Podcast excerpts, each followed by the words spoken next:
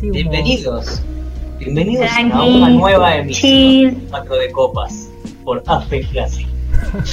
Hoy vamos a tratar temas de George Harrison, Paul McCartney y los Red Hot Chili Peppers. No, es mentira, YouTube. Buena sí. buena radio, No, radio. no, YouTube es Eso, que no lo escuche YouTube. No, no es verdad YouTube porque nos va, nos va a echar. Bueno, recién en la previa, ustedes no lo saben porque no estábamos al aire, pero recién en la previa, Wally dijo, eh, yo tengo una sorpresa para el programa. Y todos le dijimos, vas a ser papá. Y aparentemente vas, no, mentira. sí, Va a ser sí. papá. No, Si Gaby no. está escuchando, Wally va a ser papá. No dijo que era con Gaby, así que por ahí la No. es Gaby. No, no, no, no, es una sorpresa. eh, pero la verdad no sé si decirla ahora, decirla después, la verdad. No, Pero bueno, yo, yo la programa. guardaría para después porque Para después, sí, dejamos yo no les quería contar, pero yo, yo tengo una gran sorpresa. Uf, Esa. uf, vas va a ser aparecer ahora. Otro. La gran ¿Otro Otro que va a ser papá? Yo, ¿Vos yo- ser yo también voy a hacer, otra- voy a tener otra sorpresa. ¿En Yo serio? también. Eh, Muy bien, bueno, hoy Todos tenemos sorpresa. sorpresa y media se llama. Claro, Cuatro de sorpresas. cuatro de Eh, no, sorpresas. yo tengo una gran, una gran sorpresa. Eh, de alguna manera pueden decir que voy a ser papá, porque tengo un nuevo integrante acá en la casa. No, Ay, ¿en serio? Tu gato está embarazado. No, mi gato no está embarazado, no estuvo viendo la película Junior de Schwarzenegger. Eh, qué buena película. Eh, lo que sí, lo voy a invitar al nuevo integrante de, de mi hogar a que se acerque para que aparezca en cámara. Eh, tendría que ver una silla, ¿no? Me acomodo por acá, acá se me ve bien. Sí, no, mira que no ¡Oh! apareció. ¿Qué les parece? A ver, esperen, quiero, quiero ver si el audio lo puedo sacar por, por, te- un parlante para que él también escucha, ¿eh? escuche. Sí, a él se lo va a escuchar, pero quiero que escuche él también. Eh, a ver. ¿Se escucha ahí? Javier, ¿qué haces, Sí. Marce? ¿Qué haces, pedazo de gato? ¿Qué ¿Qué hace, haces, gato? Marcelo? ¿Quién es el gato? ¿Cómo anda esta banda? ¿Qué haces, loco? ¿Todo bien? ¿Todo bien? Todo bien, todo bien. ¿Por dónde tengo que hablar? Sale por ahí, sale por ahí, sí. Vos Ah, hablá y te escuchamos. Vos hablá y te, de escuchamos. tecnología. te estamos escuchando. ¿Cómo andas? ¿Qué haces, loco, ahí? ¿Estás Ah, respetando la distancia social? Vine, vine a incumplir la cuarentena, Está muy simplemente. bien. Está muy Está bien. muy bien. Está perfecto. Denunciado. No, vine de visita acá, Está muy bien. a lo de Vivo.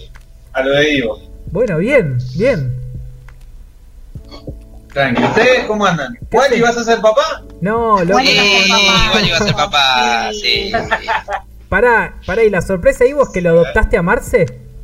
Lo adopté a Marce, sí. Lo adopté a Marce. Así que, Marce. así, que, así que por suerte tengo acá un par de cuadras, no tengo que viajar más, 70 kilómetros.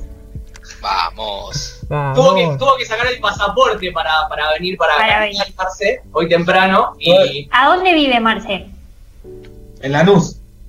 Uh, sí. Lejos, lejos. No, me suena, o sea, zona sur me suena mucho más lejos que zona oeste o... No, está bien. Y ahora no ya todo. Bueno, así que hoy, perdón por la desprolijidad, ¿no? Porque aproveché y fui a, fui a buscar el termo, todo. Hoy vamos a hacer, de alguna manera, cinco de copas. Cinco de copas. Opa. Cinco de Esa. copas. Bien, bien. Está muy Veo que, bien. veo que le gustó la, la sorpresa, le Pero, gustó. pero obvio, por supuesto. ¿cómo A mí, me, hubiese- a mí me hubiese gustado que saberlo antes, así preparaba algún temita el señor Marcelo. Claro. Bueno, pero puede. ¿Algún temita cómo? ¿Qué, qué, qué- qué- de qué querés hablar, Lucas? ¿Marce va a ser papá? ¿No le dijeron? No, que se arme un temita a él para hablar. Y de paso hacemos uno menos nosotros. bueno, no, Claro. pero... el Este, Marce, ¿querés hablar del INDEC? Te cedo la posta y habla vos del INDEC. Claro. Acá, acá tenemos la rutina, le voy explicando a Marce. Acá al costado tenemos la rutina, donde más o menos te cuenta cada uno de qué va a hablar. Eh, Marce va, va a hacer la rutina deportiva conmigo. Y la segunda parte, que ahí ves donde dice Libertadores, Sí. bueno, vamos a hablar sobre los resultados principalmente de los equipos argentinos y del clásico de Porto Alegre, Así que de última eso lo podés hacer vos tranquilamente y yo hablo de la primera parte deportiva. Eh, pero bueno, ya sin dar más vueltas, así Marce se acostumbra un poco a lo que es el programa. Vamos con eso. Arrancamos con la primera sección de, de economía, Lucas. Dale, me parece pero perfecto. A ver, a ver, a ver. Ahí, ahí ustedes dos van a tener que mucharse un toque. te cagué la porque- vida ahí. Ah, claro. Van a, Sí. que- van a tener que mucharse un toque porque no me, no me Que dan ya Marce el se siente espacio. a upa de.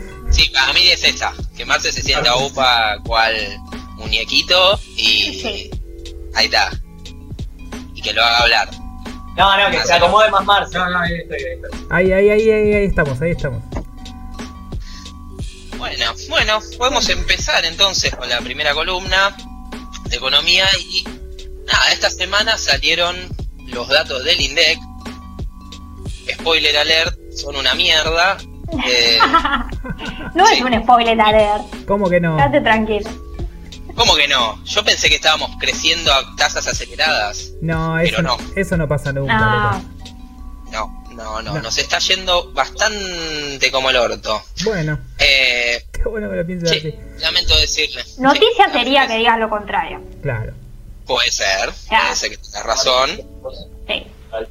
Pero bueno, lo más, yo creo que hay un par de datos que son muy interesantes de lo que dio el INDEC y es básicamente, en primer lugar, bueno, en este no se ve, porque eh, este es la del mercado de trabajo. Pasame el, el- yo te dije que te lo iba a pasar, esto es una desprolijidad mía, así que te pido la número 3 si podés y después volvemos para esta, porque es la más... eh, está. exactamente. Ese número 19.1 es lo que cayó el PBI durante este último trimestre. O sea, 20 puntos del Producto Bruto del país. Por decirlo de una ma- respecto al año pasado, ¿no? Por decirlo de una manera fácil, si el año pasado producíamos 100, bueno, ahora producimos 19 puntos menos. O sea, 81 tranqui. Sí. tranqui. Para hacerlo también un- una comparación así media rápida, el país hace rato que viene en crisis, hace como ya, te diría, 3, 4 años que viene en caída, pero veíamos una caída anual del 2%, 3%. Bueno, en tres meses caímos 19%. Es un número bastante heavy, Pero digamos, es, también, bueno, estamos hablando de que estamos en pandemia, etcétera, etcétera. Pero el resto de los países cayó también parecido. Latinoamérica cayó bastante parecido, algunos más, otros menos. Eh, podemos ver, por ejemplo, Perú, que cayó más o menos parecido, pero ahí nos metemos un poco con el tema de la, de la salud. Cayó más o menos parecido, pero con muchísimos más muertos que Argentina. Eh, y así podemos ver otros países. No sé, Brasil cayó un poco menos, pero todos sabemos la situación sanitaria de Brasil. Claro. Creo que el mejorcito, se podría decir, y como siempre, es Uruguay. Eh, pero bueno, tiene claramente es otra composición del país a, a la Argentina. Pero Latinoamérica más o menos está rondando lo mismo. El único país que decimos que se puede ver que volvió a crecer, incluso, no a caer, volvió a crecer, es China. Como siempre. Los chinos Como siempre. vienen. Te largaron el virus y ahora ellos crecen. Exactamente. Hicieron mierda al mundo, pero pimba, nosotros seguimos para adelante. Claro. Entonces, bueno, eso para mí es uno de los números más feos, pero una de las cosas que se está hablando es que al ser tan malo, que es lo bueno de tan malo que uno dice, bueno, no podemos caer más que esto. Sí se puede caer más que Sí que se puede, ¿no? esto. Siempre se puede caer. Pero Sí. está viendo de a poco una remontada y lo que se espera es el famoso, esa B, eh, la recuperación tipo resorte, caer a fondo y salir a pique. Todos saben, o sea, se estima que no va a ser tanto de esa manera, no es que vas a salir nada, saliendo Claro. campeón, pero hay algunos signos de recuperación. Ahora sí, volvemos al primero igual, donde se muestra lo que es el mercado de trabajo. Y acá también fue un golpe porque, no, por ahí no se distingue bien ahí, pero la tasa de desempleo subió al 13,1%. En la anterior, el- en el año pasado, había sido del 10,1%, que es un montón, de hecho, el año pasado se volvió a, a llegar a dos dígitos. Perdón que pregunte, ¿estás hablando de Argentina con desempleo vos o...? Sí, sí, lamento decirte, Ivo, que en Argentina hay desempleo. Sí. Ah, no, porque el, el presidente anterior dijo que, que no iba a haber desempleo y que iba a haber pobreza cero. Exactamente, Así bueno, es. estuvo, estuvo cerca. Y dijo que juzguen su campaña por cómo dejó a la pobreza. Así Claro. Estuvo Ah. cerca de la pobreza, eh, nada más que Claro, tenemos casi la mitad del país con pobreza, pero bueno, claro. cerca. Quien dice cero dice 50%. Claro. Es como dijo, pasaron cosas. A ver, esperaban una inflación del 10%, fue de 55%. Y bueno, che. Tampoco para tanto. Tampoco para tanto, a ver, no Tampoco jodan. para atrás. No rompan los huevos, es difícil. Pero bueno, volvemos con el tema del- de la desocupación, 13,1%, que igualmente es lo que se puede llegar a ver, que es un dato interesante de esto, es que la cantidad de asalariados... ¿Qué me estás haciendo igual? No, no. Está en vivo, Wally. Chicos, si quieren ponemos una pausa a lo que está explicando Lucas y agregamos la cámara de Marce, no hay problema. No, no, no, Claro. no, dale. Vos, vos seguí, vos seguí. Vos seguí, vos seguí, que, que, que esto, esto es así. Televisión verdad, chicos. Esto es televisión verdad. Esto es televisión verdad. Si no joda, Sí, como si no hubiese pasado nada. Claro. vos seguí. Bueno, lo que se, lo interesante de esto de la desocupación es que los asalariados no cayeron tanto. Si uno ve con respecto al, trimestre anterior, no hubo una caída tan importante respecto a los asalariados. Hubo una disminución, pero no tan importante. Lo que sí cayó mucho es todo lo que es el empleo informal. Es decir, cuentapropistas, todas las personas que eh, no tra- trabajan en relación de dependencia, sino que mal llamados los emprendedores, los cuentapropistas, que es otra forma de empleo que es eh, informal, que uno puede, Claro. por ejemplo, en el Estado hay mucho de eso que eh, mucha gente trabaja, es como si trabajara en relación de dependencia, pero a su vez es Están como monotributista. monotributistas. Claro. Claro, sí, Exactamente. sí. Bueno, donde se ve un impacto, También hay mucha gente en el estado que trabaja chupando tetas. También. Sa- Sabíamos que ese pero tema eso no iba a surgir. Pero no somos Sí, yo, eh, no, no- no sé si lo quería sacar, pero bueno. Eh, Ay, si quieren pará, ¿qué te haces? ¿Qué te haces? ¿Quién le chupa una teta a Marce ahora? Y yo me a parece, de Iván si quieren, chicos. yo creo que la, yo creo que la escena perfecta. Nada, pero No, yo creo que rompiendo el distanciamiento. Bueno, una teta, no, la teta no transmite coronavirus. Claro, no, no pasa nada. si es al aire Claro. libre, según España, si es al aire libre, no hay menos menos riesgo de contagio. De hecho, Que haya que hagan sexo al aire libre Claro. y creo que la sorpresa de Wally viene por ese lado. Pero bueno, eh, bueno, vuelvo a lo ponerle serio. No sé, no, no creo. No. Pero decía, como que lo- el impacto más fuerte es, como siempre, como siempre pasa, eh, cuando hay una crisis es en los niveles más bajos. Y todos estos trabajos informales es la parte más baja, la, peor del, del rubro del mercado de trabajo.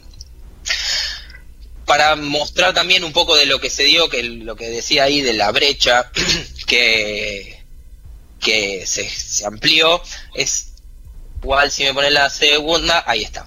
Se volvió a ampliar la brecha entre las la- el decil más pobre de Argentina y el decil más adinerado, podríamos decir, más rico de Argentina, que no es tanto así, porque si uno ve el decil más alto, Perdón, es decir, ¿qué el es, 10%, qué es el decil? 10%, el Perdona, 10% de la población activa, bueno, el Sí. 10% que más cobra.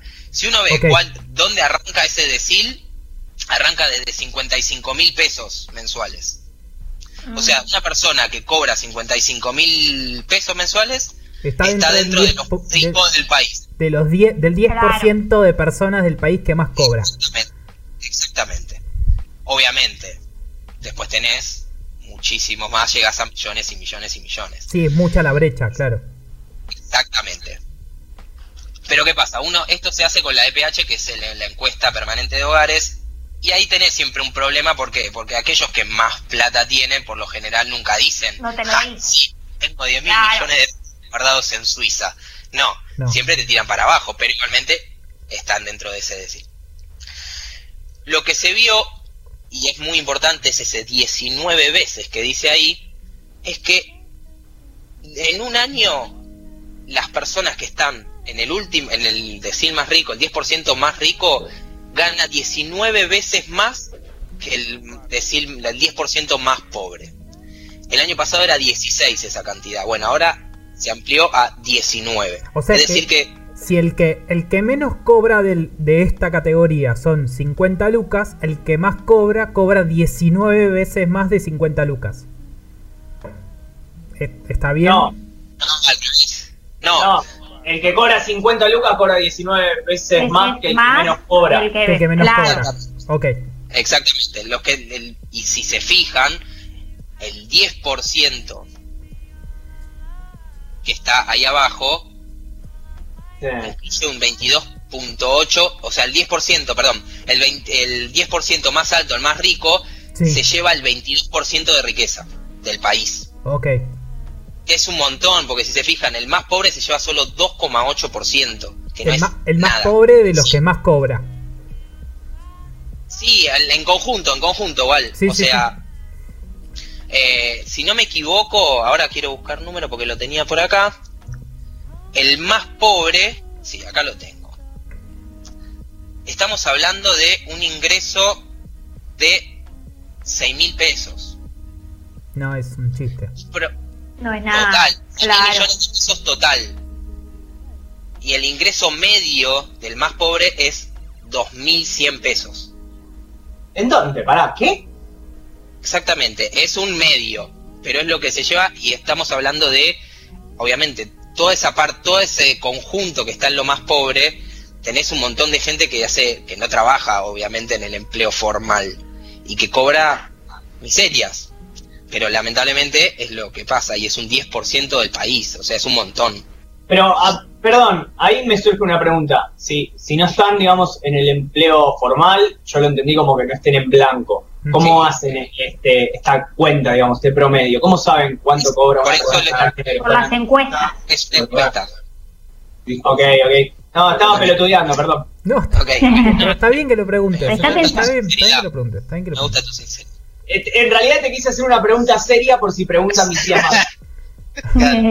Tu tía, tu Está tía se bien. llama igual que la de Fantino, ¿no? Tía- la tía Marta. Es la misma, soy Ah. prima. Son, son pri- ¿Me podés decir de mi hermano. parte que es un? Sí, ya se lo dije en persona. Ok, ok. Eh, bueno, no, sí, esto es encuesta, es todo encuesta, por eso lo que decía es que obviamente tenés un margen de error porque los que más cobran obviamente no te lo van a decir, pero igualmente siguen estando obviamente en el 10% más rico. bueno. Bueno, lo interesante de esto otra vez es que se vuelve a agrandar la brecha eh, de riqueza entre los que más tienen y los que menos tienen. Y esto llega eh, incluso en lo que hablamos esta semana que eh, el presidente de la Unión Industrial Argentina decía que una persona que ganaba 200 millones o tenía 200 millones de pesos no era rica, no ganaba un poco más que el promedio de la Argentina. Bueno, le quiero comentar que no, que no es así. que no es así. Bueno, Sí. le comunicó que está equivocado. Gana un poco más que el promedio del resto de la Argentina por ahí. Eso quiso decir. Que- ah, Pues ta- claro, Puede ser que esa única persona gane más que él los 44 millones que restan. Que Puede faltan, ser, claro. todo, dep- Claro. Puede ser. todo depende de dónde lo mires. exactamente. Eh, pero bueno, otra vez eh, se vuelve a acrecentar y sobre todo en las crisis siempre se ve esto, que los que tienen más juntan más y los que tienen menos obviamente son los que peor les golpea las crisis. Y por último, Pero yo no sé si los que tienen más juntan más, porque vos dijiste que los que están en el, en el escalafón más alto cobran 55 lucas. O sea, no sé, a mí no me aumentan el sueldo desde el año pasado. No, no que- sé, a la dice- gente, o sea, no, lo que la- dice la- Lucas lo- es me que parece que los... más sí. guita cobras, o sea, más, más alto es tu ingreso, exponencialmente es cada vez más alto, a diferencia, o sea, crece más rápido el que más cobra, claro, que el que menos cobra. Capaz que el que cobra 2 lucas llega a las 10 lucas en un año y el mismo porcentaje para el Ah, que más cobra lo hace en 6 meses, un mes. pero aparte Claro. pensemos en esto, o sea, primero, el que más cobra, que es a partir de 55 mil pesos, es que el que, aquel que tiene un empleo más regular, por decirlo de una manera. Claro. En cambio, el que está en, el- en la parte más baja son todas las personas que en una crisis son los que directamente pierden su ingreso. Totalmente. sí, sí, Claro. de una. Exactamente. Y como esto es una encuesta que a veces se hace por familia y se divide entre los integrantes de la familia, por ahí tenés a una persona que cobra, no sé, 10 mil pesos, pero mantiene a 5 o 6. Entonces, en una casa donde hay 6 personas, tenés un ingreso de 10 mil o 15 mil pesos que ponele, si somos buenos, es el salario mínimo. Es en este IFE. momento no sé cuánto está. Si no me equivoco, está 18 o 20 mil pesos. Pero eso son- para mantener El IFE son 10 lucas. bueno, exactamente. Entonces, ahí te das cuenta que donde se genera la brecha. Y también, obviamente, el que más tiene, y no estoy hablando de una persona que cobra 55 mil pesos que trabaja por ahí en relación de dependencia, aquellos que tienen eh, mayor patrimonio, por lo general se ve que las crisis son los que más aumentan. ¿Por qué? Porque son aquellos que son dueños de empresas, ponele, por decirte una cosa, el dueño de Mercado Libre. Obviamente que en Sí. esta pandemia se vio totalmente beneficiado. Claro. ¿Por qué? Por el cambio directamente del consumo. Claro. Entonces, Claro. este- esta pandemia a él le generó quizás mayores beneficios, Claro. cuando a la mayor parte del país le, le- le va peor. claro. Bueno, pero igual depende del rubro de tu empresa también. Pues bueno, Mercado Libre sí, obvio lo bien, pero ahí- y hay un par más que también. Y lo que pasa es que ahí tenés los de siempre, los bancos, Sí, todos aquellos que están en bancos, el banco nunca pierde, eh, todas las empresas, los supermercados también nunca pierden.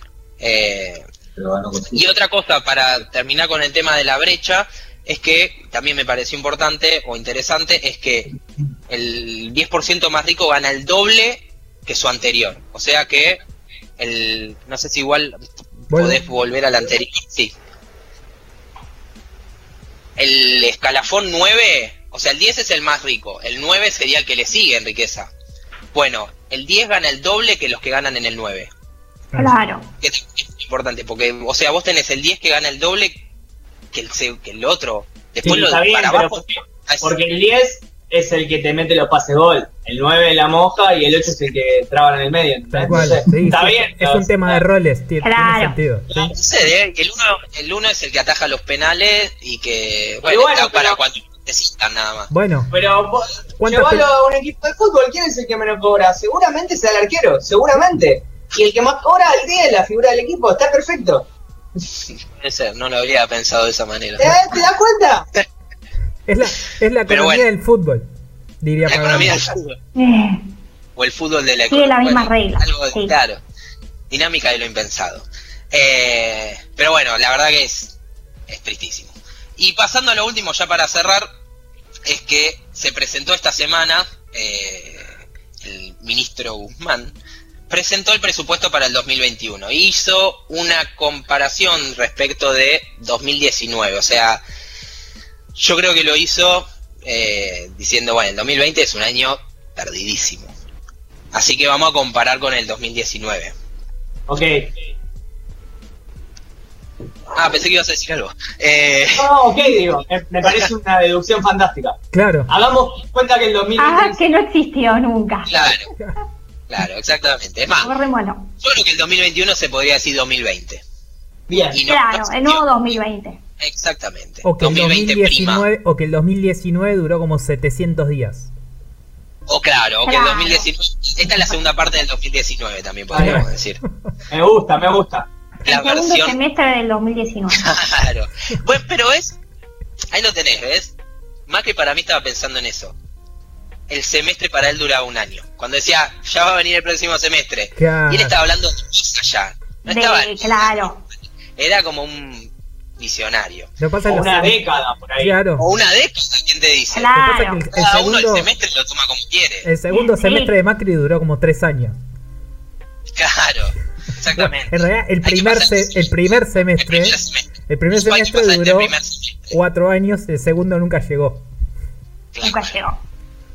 Pero bueno, para ver un poco de lo que se mostró en la conferencia del ministro Guzmán, que tuvo una frase un poco ¿Puede tirar controversial. Que, sí, puede tirar zaraza, que para mí, bueno, yo se los dije, o sea, me parece que todo el mundo se agarró de eso eh, y era lógico que iba a pasar, eh, pero creo que se entendió bien que dijo como que no, Sí, pero. no se conectaba el GPT, voy a tirar Sarasa en el mientras tanto. Sí, pero. Bueno. Sí, Pero- pero, bueno, le- el inconsciente habla ahí también, No, ¿eh? y además, y además tenés que tener un poco de, de no sé, de cuidado. Sos un político, Sí, sos obvio. ministro, de, o sea, de- no podés No, boludeces por más que esté el micrófono apagado porque sabés que va a estar TN con un celular ahí grabándote Obvio, y en la primera que te enganche, te, nah, te- tiene que ser serio.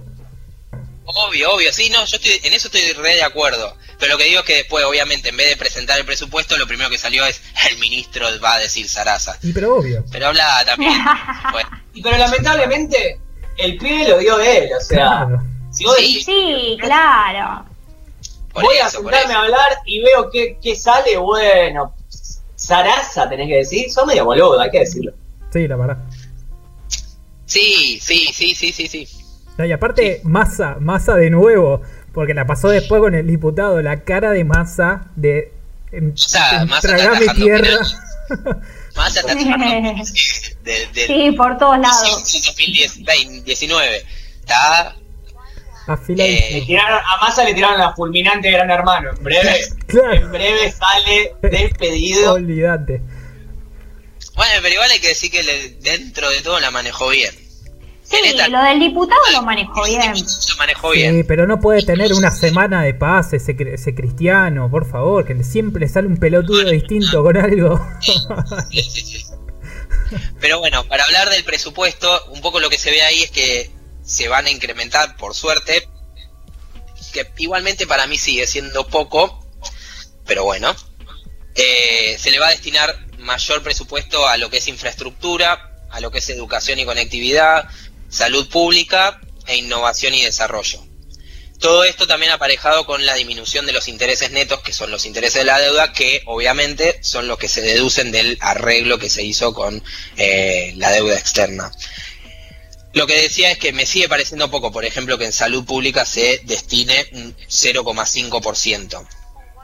Eh, más, Más viendo lo que sucedió- ¿no? Exactamente, más viendo lo que sucedió en este, este año, que está bien, es un imprevisto, pero uno tiene que estar atento a que te puede pasar cualquier cosa como esta y que obviamente si vos invertís más vas a estar mejor preparado si te llega a pasar algo como esto. No sé si algo como esto porque nada, es algo una un suceso inédito que no lo no se vivía, no sé, desde la fiebre amarilla hace 100 años. Pero igual te puede agarrar cualquier cosa, de hecho, una- algo tan por decirlo de una manera pequeño como el dengue, Sí.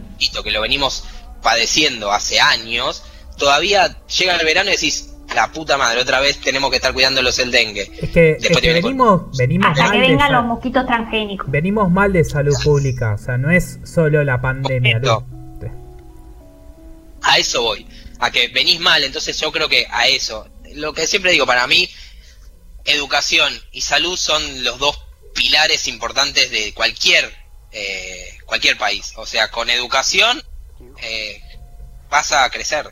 Con educación, con investigación, desarrollo, y que se le destine un- entre un 0,5 y 1,5% me parece muy poco porque, qué sé yo, eh, necesita más. Incluso viendo que con el poco presupuesto que se le da, incluso si veíamos que tenía el año pasado era un 0,3, con ese poco presupuesto Argentina logró hacer descubrimientos durante la pandemia Sí.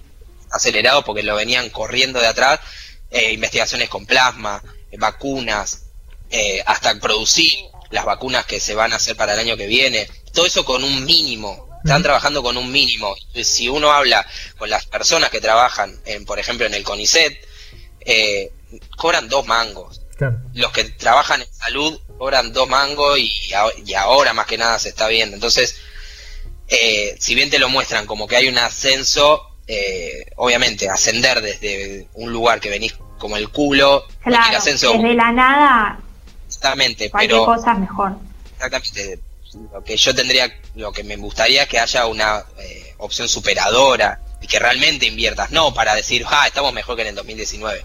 No, invertí para que seamos mejores realmente, no ante un año de mierda como el 2019. Claro.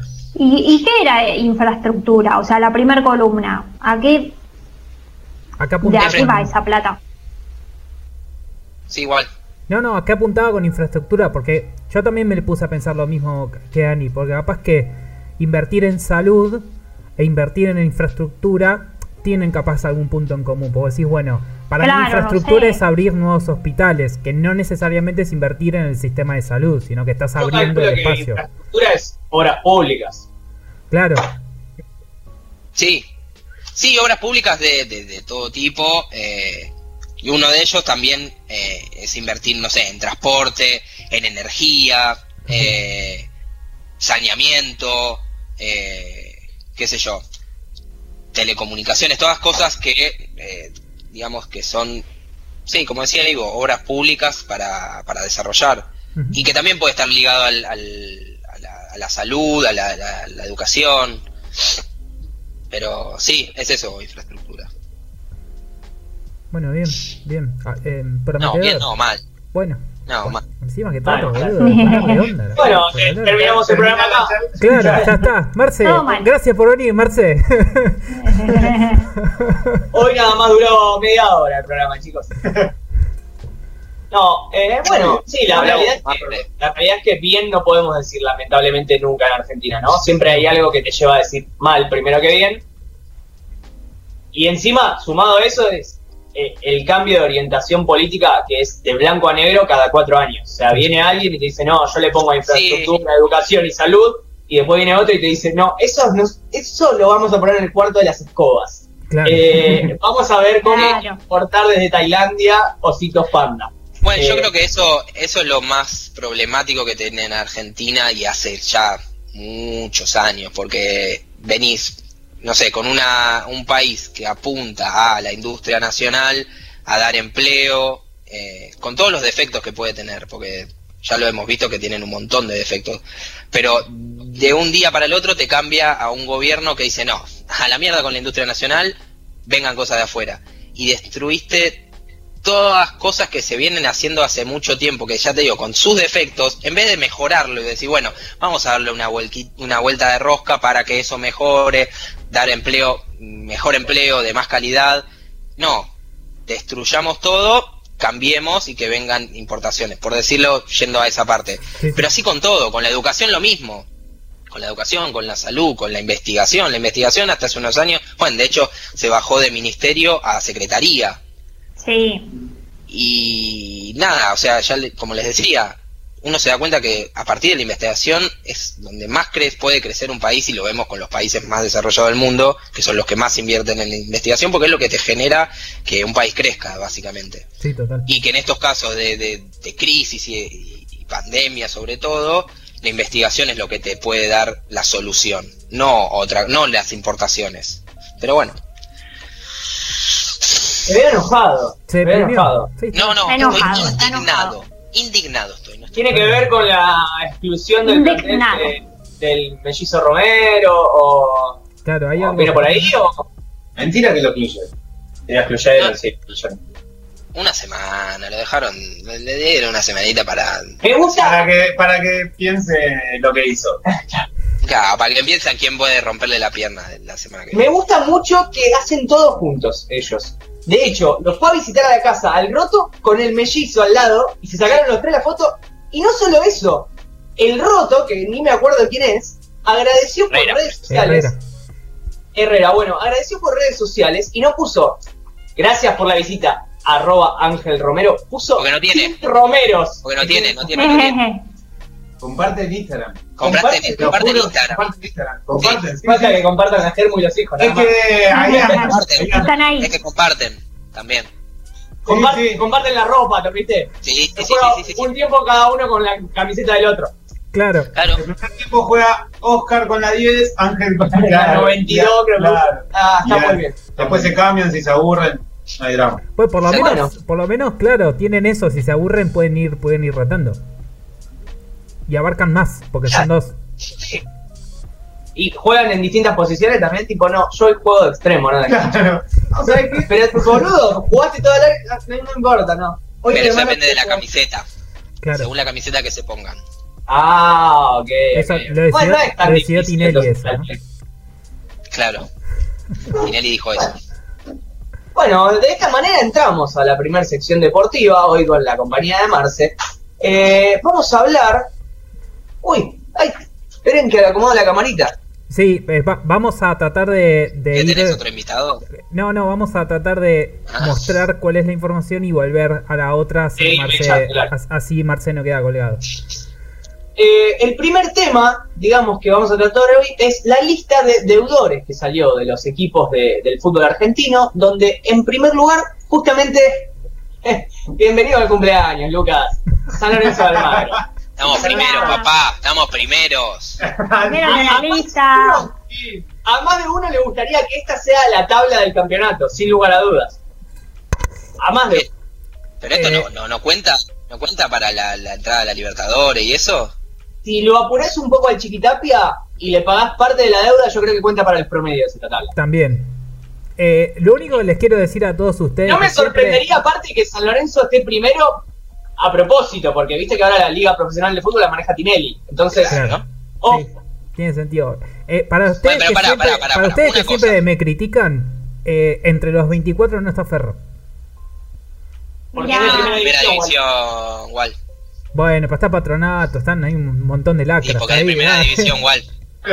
Wally, madre. Wally, Wally, no te bardes más. Llámate si estás comiendo la torta, te quería preguntar dónde te estás. ¿Eh? Bueno, No eh, bueno ahí. eh, en, en primer lugar, como decía, vemos a San Lorenzo con. Me acerco a cámara, perdón, porque no Sí, tengo sí. puestos los anteojos. Eh, una deuda de 412 millones y algo así como 359 millones más de cheques rechazados. Pero para, una cosa que quiero decir. Uh. Ponete tan rechazado porque le pifió. Y en vez de poner Marcelo Hugo, puso Marcelo Héctor. Claro. A ver, igual. Se lo rechazaron. Igual- Otro motivo puede ser que si hablamos de fútbol, no siempre es algo malo un rechace, ¿no? Porque vos rechazás una pelota, la mandás para el otro campo y decís, Pará. bueno, bien.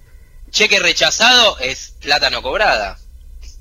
Claro, por No ahí deuda. un cheque malo de otro equipo, vos lo rechazás, lo mandás al 2 a despejar. Claro. Este va para vos, tomá. hay que ver ese Claro. cheque, hay que ver ese cheque de dónde viene, porque capaz que San Lorenzo, como mucha gente, agarra el cheque que le cobra otro y dijo, bueno, pará, Ah, sí. Lo y vuelvo- lo vuelvo ¿Cómo se endosar. llama? Rem- rem- No endosa. lo endoso Endosa, eso. y pago. Bueno, al que vemos en segundo lugar es a River, que suma una deuda total de más o menos 600 millones. Se habló justamente en estos días de la semana que River pidió a una serie de bancos un préstamo por una suma total de justamente 600 millones. Aclaro una cosa importante. Estas deudas, en, en estas deudas, mejor dicho, no ingresan lo que se le debe a los jugadores por el pago de sus contratos, digamos. La puta O madre. sea, la suma es mayor aún. Y justamente aclaro esto porque en el medio salió, bueno, River está haciendo esto porque todavía debe los premios de la Copa Libertadores 2018 cuando vence a Boca en la final ya histórica de Madrid.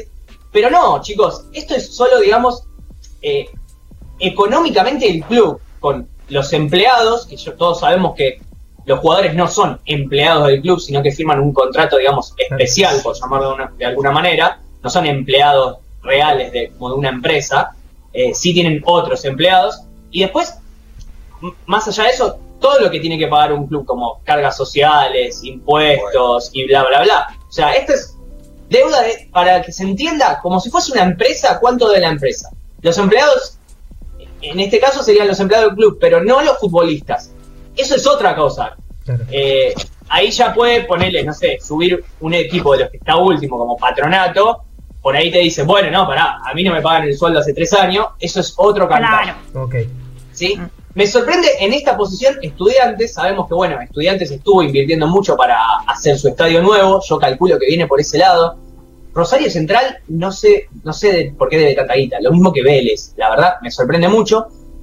Pero más me sorprende el sexto lugar de Independiente, porque si hablamos de Independiente, es uno de los clubes que se viene nombrando hace tiempo con muchos problemas económicos. Eh, casi en el doble de posición, podemos decir, está Racing, con una suma total de 30 millones. 30 Eh, la verdad que fácil se puede decir que está bastante acomodado. De los grandes podemos decir que sí, el que mejor está, como se viene hablando hace años, es Boca, que apenas debe 2 millones y pico, que por ahí para un Ay. club de, de la magnitud de Boca no creo que realmente se- sea un problema. Ahora, lo que me parece fantástico es Defensa y Justicia que debe 2 mil pesos.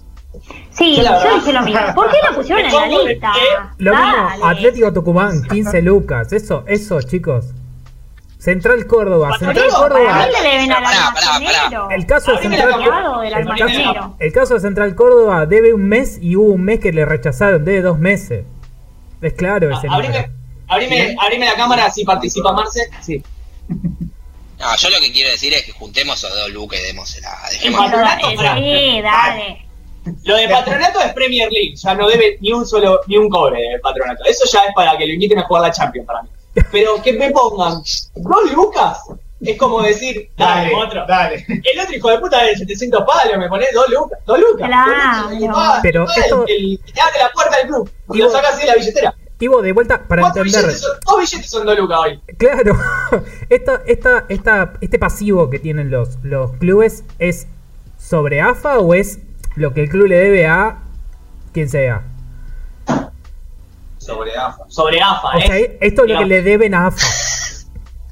No, no, no, no es que le deben a AFA. Ok, Ya, como explicaba recién, es, por ejemplo, empleado del club, hablamos de empleados fijos. Obviamente, los clubes más grandes, que tienen por ahí una estructura distinta, como por ejemplo, no sé, caso River o Independiente, que tienen escuela y hasta estudios terciarios mismo en el club, tienen profesores enseñando ahí. Bueno, eso. Después, eh, cuentas a pagar, por ejemplo, Sí, servicios. esto, luz, es, esto es directamente, agua. es directamente sobre el balance del club. Agarraron, le pidieron el balance, le dijeron, "Des- mostrame tus números, chao. Claro. Infraestructura, porque por Sí. ejemplo, explicaría a los estudiantes. ¿no? infraestructura cuenta, lo que no cuenta que entra en el balance extraordinario, digamos, dentro del mismo balance, es la parte extraordinaria de los clubes, es el mercado de pases. Claro. Y eh, la responsabilidad frente al contrato que vos asumís con cada jugador. Tal cual. O sea, vos por ahí a un jugador le decís, te voy a pagar 20 millones por año, y lo que pasó justamente, lo aclaro también por el tema Independiente, es que en Independiente hay un éxodo de jugadores porque no les pagan hace un montón de tiempo, eh, y encima la situación futbolística Sí. es mala, porque Ojo por ahí con- en River ojo con el se ojo con debe el caso del premios de la Rojo. Copa, pero están en un alto nivel. Ojo con el caso del rojo, porque capaz que Independiente no tiene tanta deuda, pero porque ya sabemos qué es lo que estuvo haciendo Moyano, ¿no? Que estuvo sacando, metiendo mano en otras latas para meter en el club. Ahí, o sea, Eso es- denuncia fuerte.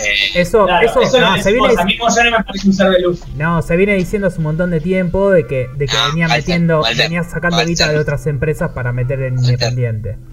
Yo le digo Walter. lo que se venía diciendo. Bueno, pero pará, perdón, perdón, pero ahí déjame intervenir. Eh, lo mismo se puede decir de San Lorenzo entonces. Ey, ey, ey. Puede ser, ojo, puede ser, ¿eh? Sí, sí, sí, no, no de lo hecho, niego. se habló el descuido que hubo en el club y hubo, un- a ver, por ahí Lucas me corrige por ahí con datos más exactos, pero hubo un mercado de pases de no hace mucho tiempo, un año, un año y medio atrás, que San Lorenzo no incorporó a nadie y justo después de ese mercado de pases fue cuando Lamens anuncia su candidatura a jefe de gobierno de la ciudad de Buenos Aires. Claro. Entonces, uno puede ver por ahí destinando de otra manera el dinero. Eh, la realidad es que no está comprobado. No pongo las manos en el fuego ni por Moyano, No, no, Ni ni a patadas. por- No, no, ni a patadas. ni por Lamens, y menos por ahí por, no sé, en su momento por Angelici, que también se hablaba de una posible carrera política después de Boca. Lo que pasa es que, bueno, Angelici, al estar en un club como Boca y no lo acompañaban los resultados deportivos, eh, se vio obligado a no meterse en eso. Por ahí en clubes donde no compiten por el título todos los años, no te empuja, ¿no? A decir, ok, no, bueno, este año no, no me postulo. De hecho, no era un buen año de San Lorenzo cuando Lamen decide postularse. Eh, y eso también hizo que, que moleste un poco. Está claro. Me sorprende Sí. también un poco el caso de River, que teniendo ese, ese pasivo de guita, ya puesto a, re- a rearmar toda la cancha, ¿no? A, a invertir en cambiar la cancha y esas Que porque ya cosas. le chupa todo un huevo. Ah, Es como que, va, no sé. Claro. Yo lo pienso desde, Ahí- la, ahí- desde la economía del hogar, ¿no? Como decir, Si debo un montón No, de guita, no me voy a poner a arreglar la, la- Igual la mesa sabés del que- comedor. Sabés que no se me Claro, pasa que no, no es como, por ejemplo, en un momento con el rojo, que estaba, estaba sin cancha directamente, que tenía que salir a, a Claro. alquilar la cancha. Es que tenía una cancha, pero es una reforma meramente estética, no sé. Exacto. No eh, el caso del No rojo. es, el no es caso algo de urgencia.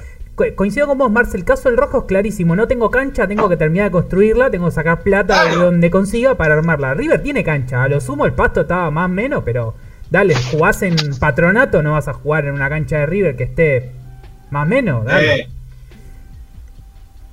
sí, sí, no era algo primordial, no era algo... Tal cual. Ahí hay un buen comentario de Gaby que dice, si pago la deuda de defensa me quedo con el club. Me parece una gran idea. Ya lo hizo Bragarni. Sí, Claro. Exactamente. totalmente. Pero por dos lucas nos quedamos con defensa y justicia y lo ponemos a. Pito, a, no sé, a patria penales. No sé si te quedás nueve. con el club, que- pero por ahí te tiran alguna acción. Puede ser. Puede ser. Puede ser, ¿eh? Bien sale campeón de la Libertadores. El tema es que no es una SRL ni una SA, eso no está permitido en el fútbol argentino, es una asociación civil sin fines de lucro, entonces técnicamente no ganarías nada. Todo lo que gane el club lo, lo reutiliza en el club, o sea, Claro. no te queda un Por ahí te hacen socio gratis, no sé, averigua. Capaz te llevan al banco, no sé.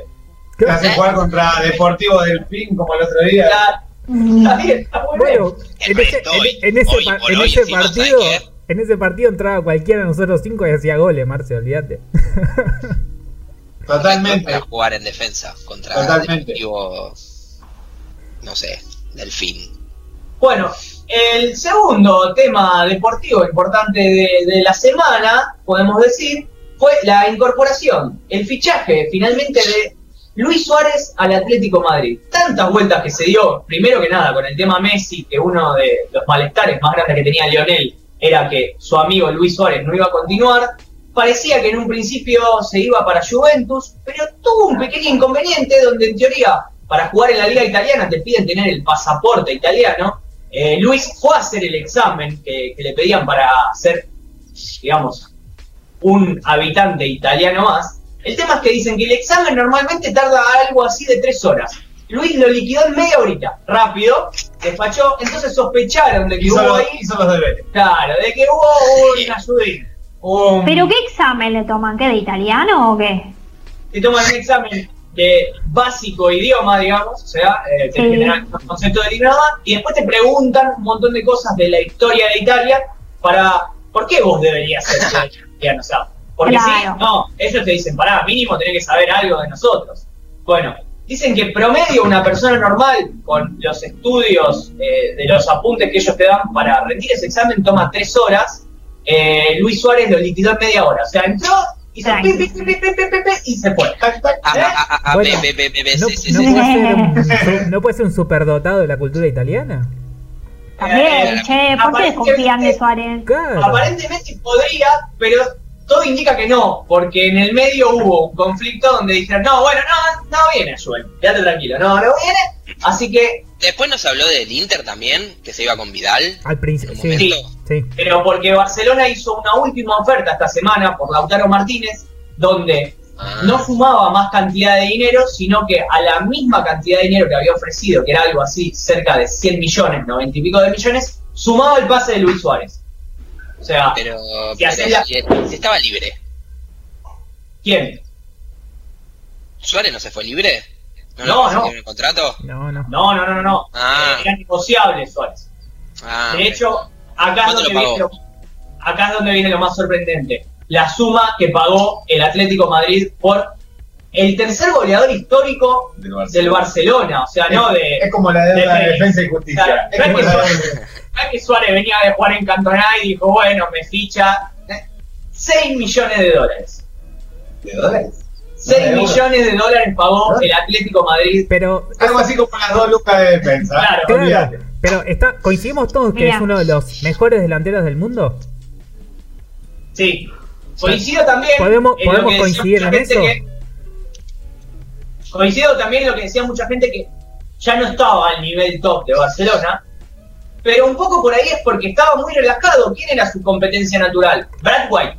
O sea, gracias que lo conocía la madre a Brad White cuando llegó al Barcelona. No, te, te quiero, te quiero, te quiero. No lo conocía la madre. Bueno, la madre no lo conocía, de hecho es adoptado Brad White.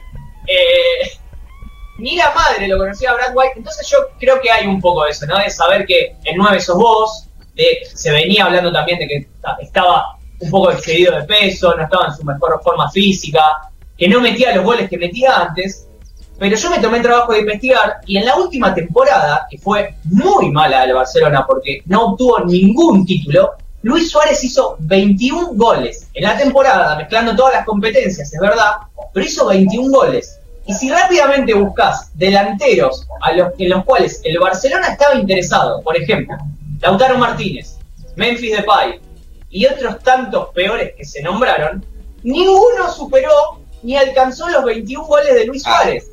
La- En Entonces- mala forma, en mal estado físico.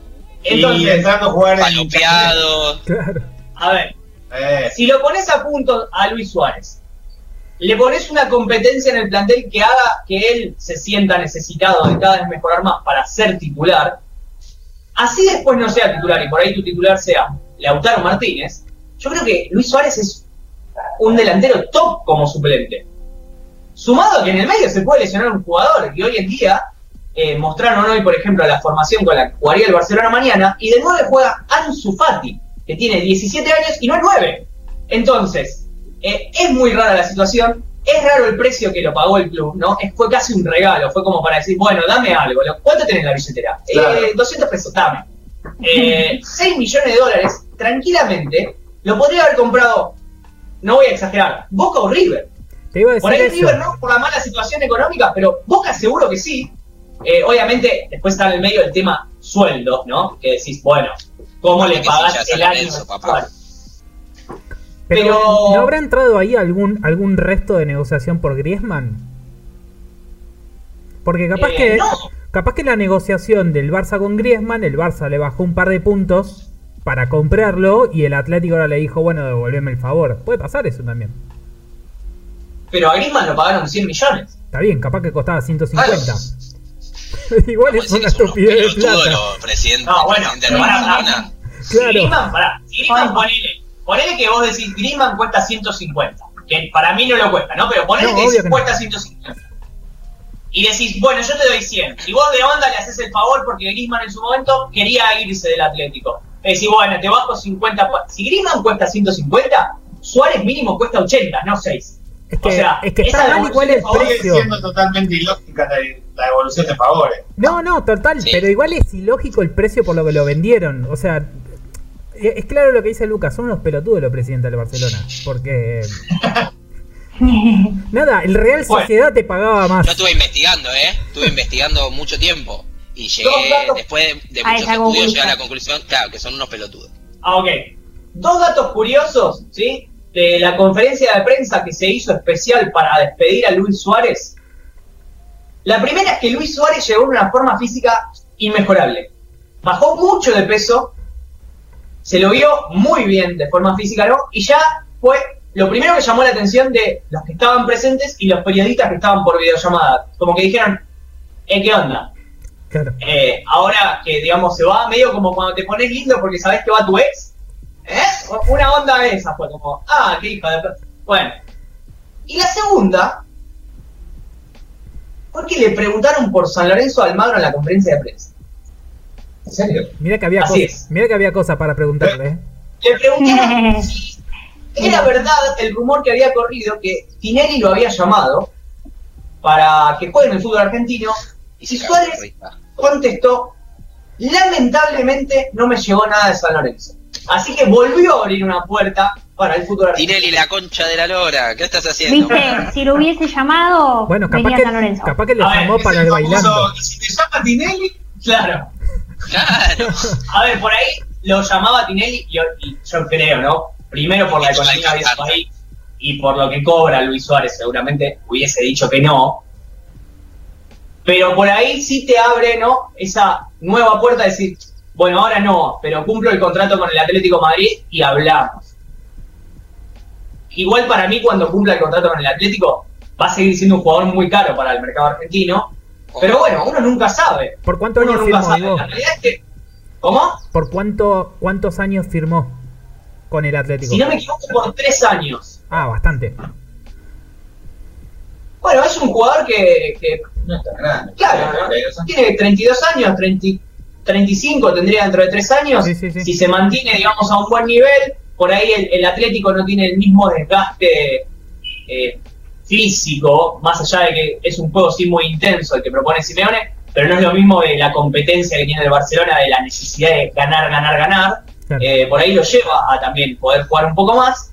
Eh, para cerrar este pequeño bloque uruguayo, el que sigue sin club al día de hoy es Edison Cavani. Ojo, ojo que hay muchos interesados.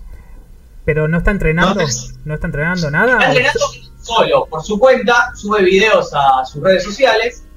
No, al final no arregló con Benfica, se cayó el pase a Benfica.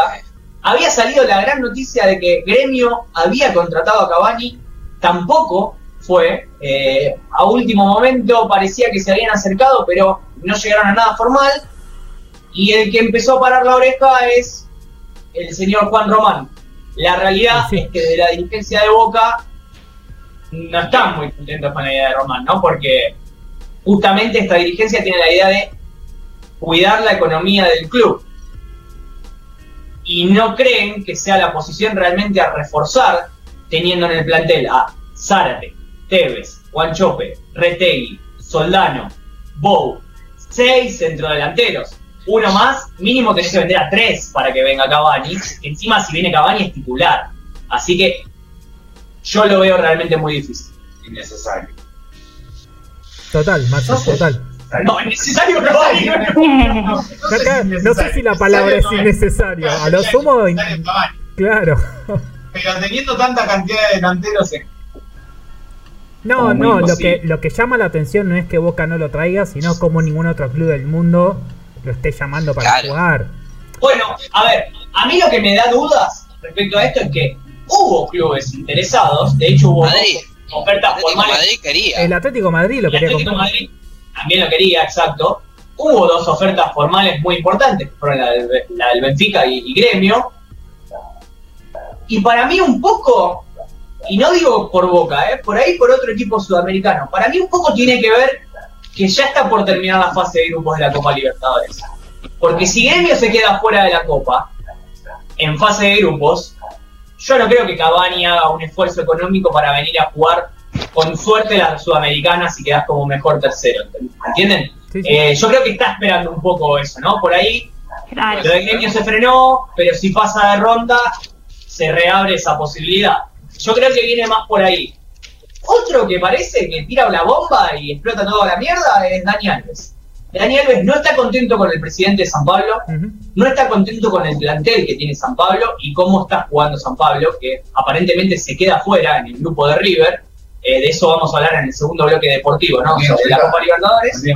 Y habría avisado que en cuanto San Pablo queda fuera de la Copa, se iría del club. La. Así que, Bueno, volvió, volvió Otra. a circular el rumor de que quiere ir a Boca. Sí, Sí. volvió a circular el rumor. En este caso es un rumor, digamos, con un poco más de fundamentos, Claro. porque Dani Alves había expresado en una nota hace no mucho tiempo que a él le gustaría retirarse en Boca. Ahora, volvemos a lo mismo de antes. A Dani Alves le puede interesar retirarse en Boca. A Dani Alves lo podés hacer llegar hasta gratis a Boca si él rescinde el contrato, porque, a ver, si hay algo que tiene Dani Alves es carácter. Tranquilamente llega mañana a San Pablo y dice, chao, me fui. Eh, ponele que llega gratis al club. ¿Cómo mantenés a un jugador de la talla de Dani Alves? Mínimo, mínimo, tiene que ganar lo mismo que el mejor pago del plantel, que hoy en día es el Toto Salvio, que gana 5 millones y medio de dólares. O sea, mínimo tiene que ganar eso. Después, yo creo que de ahí para arriba. Entonces, realmente para hoy el fútbol argentino es muy difícil. ¿Cómo le explicas a Dani Alves? Mirá, nosotros te vamos a pagar 5 millones y medio de dólares al año, pero en pesos, que equivalen cada peso, cada dólar a 70 pesos. Pero cuando te demos los pesos, vas a ir a comprar los dólares Y y, no vas a te- tener que pagar 150, o sea, el doble de lo que salen en realidad. Así que vas a estar cobrando algo así como 2 millones de dólares. Firma Solo acá, vas a poder comprar 200 dólares Claro. Mes. Al mes. al mes. Y no pagues Netflix o Spotify porque, porque no te da el cupo. Dejate la cuenta que tenés en Brasil de eso, porque Claro. acá se complica. Eh, realmente, a ver, sería un gusto. eh, primero lo digo como hincha de boca, sería un gusto para nosotros. Yo creo que para más de un Para el amante del fútbol ver a Dani Alves cuando ponele Racing, acá el amigo Marce de Racing, Racing Boca en el cilindro, ver a Dani Alves. Lo ves a Dani Alves, te volvés loco. ¿Cómo, lo ves, ¿Cómo lo ves a Dani Alves yendo a jugar a Varela contra Defensa y Justicia o allá a Patronato? No, divino, a, a patronato. Hermoso. Patronato. Igual, Hermoso. perdón, perdón, pará. Un lujo. Pará. Te entiendo más esa postura de Daniel De Rossi, que decís, ¿cómo lo ves a De Rossi yendo a Lanús? Pero No, sacando todo, dos. todo lo contrario, por eso lo, veo, lo veo más a Dani Alves tirándose en el barro de Patronato que a De Rossi. Eso sí. Sí, sí, a eso es a lo que Sacando dos voy. tres estadios importantes y bien, digamos, eh, acomodados en un sector lindo de la ciudad que tiene Brasil, el resto es peor que acá. Por eso. O sea, lo re veo a Dani Alves cagándose a trompadas contra. Pasquini. Ya, tráiganlo ayer. Pero bueno, realmente la economía del país no ayuda para nada. No. Ahora lo dejo con Marce, yo voy a hacer el mate, ya vengo, ¿eh? Bueno, Chao, bueno. Vivo. Vamos Chao, Ivo. entonces. Chao, Ivo. Nos vemos en un rato. Marce, eh, centrate un cachito en la cámara. Mientras tanto, mo- movete un cachito para el medio. Así entras. Listo. Ahí estoy. Ahí estás perfecto. Perfecto, Rey. Bueno, vamos a tirar un, sal- un salpicado de, de noticias de cine y series. Que es mi columna, Marce, te comento. Yo hago cine series y también un poco de tecnología. Vamos a hablar de. Normalmente son tres, son notas más, más boludas, pero bueno, nada. No, por Vamos a hablar primero de Tom Cruise. Tom Cruise, ¿qué es lo que hizo este señor? Eh, se- anda circulando un rumor y una noticia que aparentemente... Va a laburar para Elon Musk. Exactamente, va... No, no, tiene, tiene que ver, quiere filmar una película en el espacio en el año 2021. Es un poco raro esto, pero ya hace tiempo que vienen circulando algunos rumores relacionados con una nueva versión de Misión Imposible, que, que, bueno, ya hay una que se está rodando y está comprometida para, para fines de este año, pero bueno, ya también hay otra comprometida próximamente para los años que vienen, que todavía obviamente no está en rodaje. Y circulan varios rumores de, de qué cosa le quería meter Tom Cruise. Bueno, aparentemente lo que quiere hacer este tipo es rodar parte o parte de la película en el espacio y para eso eh, tiene que recurrir a su amigo Elon Musk. ¿Por qué? Porque alguien lo tiene que llevar ahí arriba. Que llevar. Qué Exactamente. cagazo ser doble de riesgo de Tom Cruise en la No película, tiene donde van al riesgo, espacio ¿eh? de No, verdad. tie- no tiene. Él, él, él hace todas las tiene? escenas. No tiene Ah, doble bueno. riesgo. Él Hace todas. las escenas. De hecho, se ha hecho verga en Sí. varias escenas porque no tiene doble de riego y le dicen, escúchame, Tom. Ya está grande, boludo, ya. Ponete un doble de riego, estás grande. Todo, Claro. todo bien con que comas placenta. Bueno, pero a mí me parece bien. Hacete responsable de tus escenas. ¿Por qué vas a contratar un chepidito que cobra dos mangos para que se quiebre todos los huesos por Pero vos? escuchame, No, escuchame. me parece bien. Me parece más moral lo que hace. Está, está bueno lo que decís, me parece joya, pero te lo puedo decir del lado del director que dice, este forro se tira de un quinto Ah. piso. Ah, tobillo y tengo que parar la película durante tres meses Bueno. porque este pelotudo está todo enyesado. Para que bueno, pues idea, está- para, responsable. para que se den una idea, para este, para este capricho de Tom Cruise, si quieren, porque no es necesario, el estudio Universal estaría invirtiendo 200 millones de dólares. Vos ponete a pensar, Universal mete 200 palos verdes y el forro este se rompe una clavícula y tiene que extender... Claro. No, Tiene que parar el lanzamiento. no, Pero de la que pierde. 200 palos verdes, ponete un fondo verde y dejate de joder y que sea todo ficticio. Bueno, ¿Hace nada. falta gastar tanta guita? Y bueno, es la realidad, Dani. Es la realidad. Es la- al realidad. más allá. Exactamente. Lo que sí en también parece... Y le pinta hacerlo. Que, bueno, si la, Aparte. si la pone Tom está todo Sí. bien. Yo, yo director de Universal, flaco, si me la traes vos, por mí filmemos en Ah. Marte. Ah, no bueno, está bien. Si él quiere gastar guita en eso. Si él la quiere gastar, sí, pero aparentemente la pone la productora. Ahí ya es distinto. Mira, mira cómo, mira la foto Claro. parando para salir al espacio. Claro, ahí Ya ya, para ser está- eyectado. ya está Ah, si, el que si el que pone la, la moneda es, es la productora, vení Tom, sentate acá, que vos vas a estar acá, y este señor se va a tirar del octavo piso y va a salir a Claro, Exacto. Claro. Sí, sí, Ah, total. no joder. totalmente. Bueno, Ahora, Sí, Lu. Dale, dale. No, no, no, No, no, sí, no, sí. dale, decí la boludez que ibas a decir. Te damos espacio. Me sumo acá a un costado, yo pregunto. ¿Eh, Gracias. ¿No tiene RT Tom Cruise? Porque se están quejando de que la productora paga, paga, paga, pero si se hace mierda le debería pagar una RT, digo. Por eso, Es yo, verdad. Para mí, ¿Quién no hay, para mí no hay RT en el mundo que lo asegure. Es tipo, vos lo contratás a Tom Cruise, listo, sin RT, chau. De hecho, debe haber leyes que contemplen La eso. mierda, boludo. Hay leyes, hay una ley que dice, si es Tom Cruise no lo cubre. Y es legal. Obvio. Claro. Que ven este tonto, se quiere tirar un quinto piso, tiene 70 años y seguro que se rompe todo. Ah, Igual, ni en pedo te hace. igual, igual, chicos, llegar todos a la Bueno, y pero para, el doble de riesgo tiene RT porque hay. Sí, pero debería le- tener. Sí, pero le Entonces cobran Pero el una doble de vez. riesgo puede ser yo, puede ser cualquier Hijo Los, de los vecino. dobles de riesgo son descartables. cualquier cualquier cuatro de copa. Claro, a- aparte el doble de riesgo cobra una décima parte de lo que cobra Tom Cruise. O sea, es más, es más barato, Eh. es más barato pagarle el, el arreglo de la Claro. pierna que se El rompa arreglo. doble de riesgo a Tom Cruise. Claro. compras una pierna nueva. Exacto, tal cual. el. Pero bueno, otro de los rumores que andan circulando para, para pasar ya al segundo tema es que eh, Tom Hardy podría llegar a ser el nuevo James Bond a partir del 2021, que sería la, la producción de la siguiente película de James Bond, que, que ya está, que ya está programada. Ya se sabe que Daniel Craig es el último que va, va- Mira, llegó Lucas Pelotudo. Hasta, si, es, si es Tom Hardy, quizás la miro.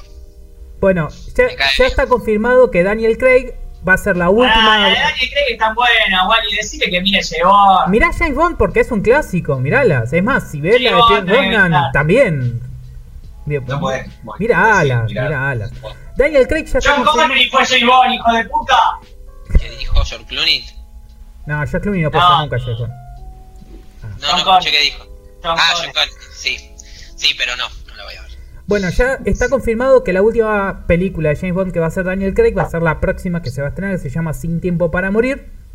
Eh, va a ser la última ya confirmada y ya se sabe que no va a seguir con la franquicia de, de, de 007. Y sí, a, a partir de que se, se supo esto, volvieron a correr los rumores de que Tom Hardy podría ser el nuevo Bond.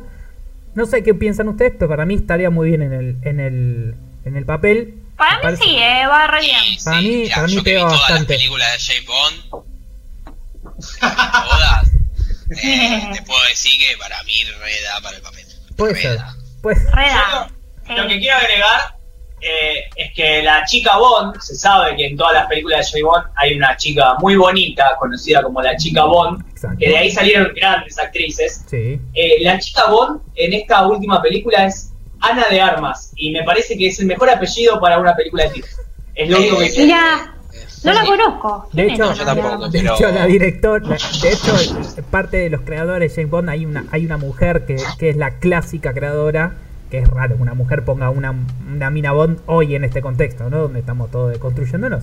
Pero bueno, nada, Es la, la Germu de Ben Affleck, chicos, Exacto. Ana de Armas. exactamente. Mira, Pero si, si mira, es, ah, ¿no? bueno, si es Ana de Armas, eh, qui- quizá lo faja James Bond y está bien. ¿Dónde entra Juana de Claro. Arco en todo esto, no? También. Había que decirlo. ¿Dónde entra Juana de Arco? Ya que está Ana de Armas, ¿dónde entra Juana de Arco? Ah, ja, ja, ja. Pero Bueno, Alguien lo tenía que decir. Alguien lo tenía que decir. Bueno, y el último tema de esta, de esta, Sí, sí, pasa, pasa. de este pedacito de la sección.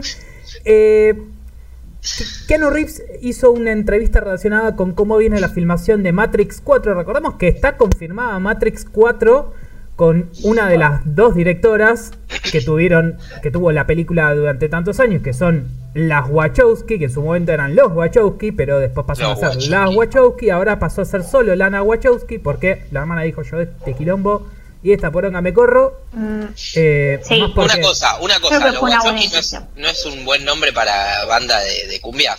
¿Qué Los cosa? Wachowski. Sí, Los los Wachowski. Wachowski. Sí, pero mal pronunciado, mal pronunciado, los Es Wachowski. para, para un No, personaje de pero- Capuzoto. O para un personaje de Capuzoto. Exacto, Claro. Los tal Wachowski. cual, los Son co- Wachowski. lo- como los guachos con apellido judío. Ok. Los guachiturros judíos, claro, los guachos.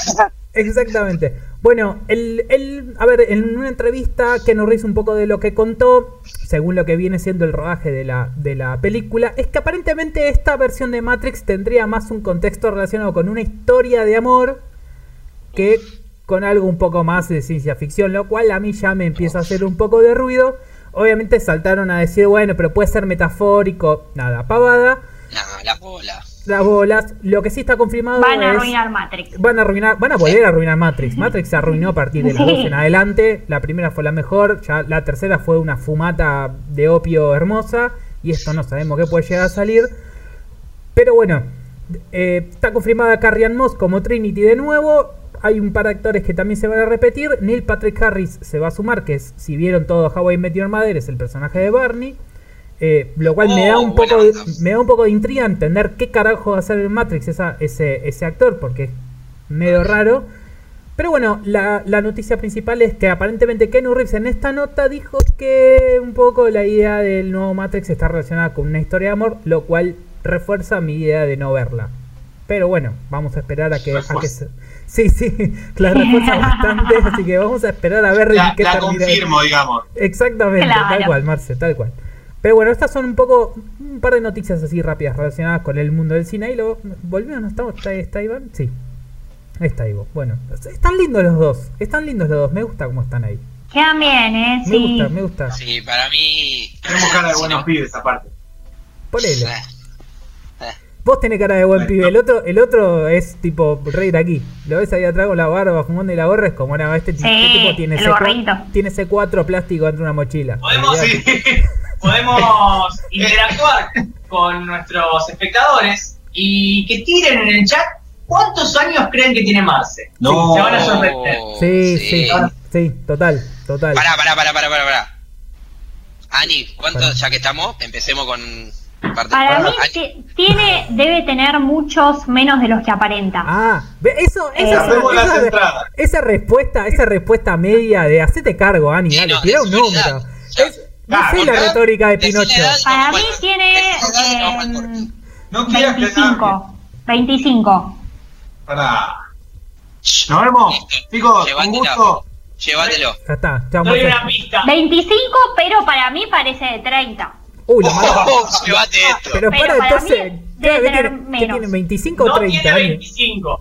Para es mí como tiene-. No, no tiene 25. ¿Más? Está mal, Pero, no, tan mal. Claro. Claro. Bueno, ¿Tiene más? no, nada, se bueno, sabe. pero No sabe, no conté. claro, No tal sabe, cual, no la idea, la idea es que la edad de Marce, te llevas a Marce a tu casa. Suena la bomba para. Qué fácil. Como la de los taxistas con Felford, ¿viste? y una, Claro. y una bolsa de 15 kilos de Royal Canin para alimentarlo. Para alimentar a Marce. Para alimentar a Marce, claro, sí, sí, sí. Que estaba medio descompuesto y se tomó el... pa- Ah, ahí está. No, Ahí no, está. no, ahí está. Lo, lo que pasa es que Lucas me escribe por chat y cuando lo leo se me va la cámara. Entonces, nada, y chicos. porque Lucas está meando, estoy seguro. Seguramente, como, todos los programas. tira corte que me meo. Sí, sí, sí. Bueno, hagamos una cosa. Vamos a la pausa Dale. que metemos siempre eh, de medio programa y volvemos con la segunda mitad. Vamos. Buenísimo. Thank you.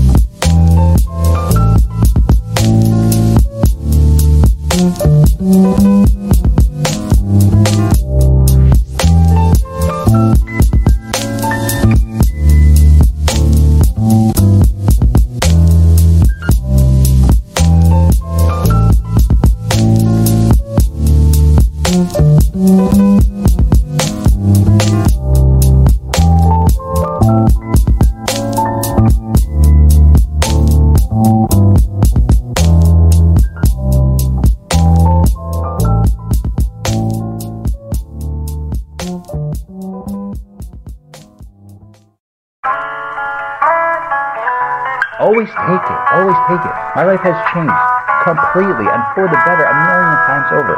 God, I don't even know where I would be if we never met.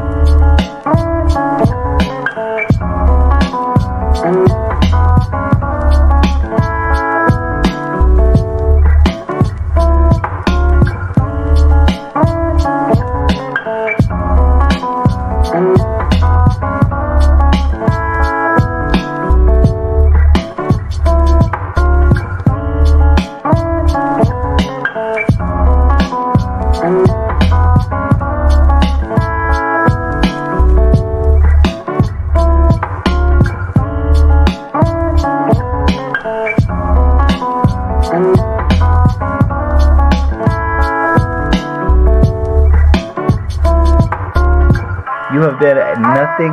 You have been a tsunami of good fortune in my life. Like ever since I met you, my life has taken a turn for like the best.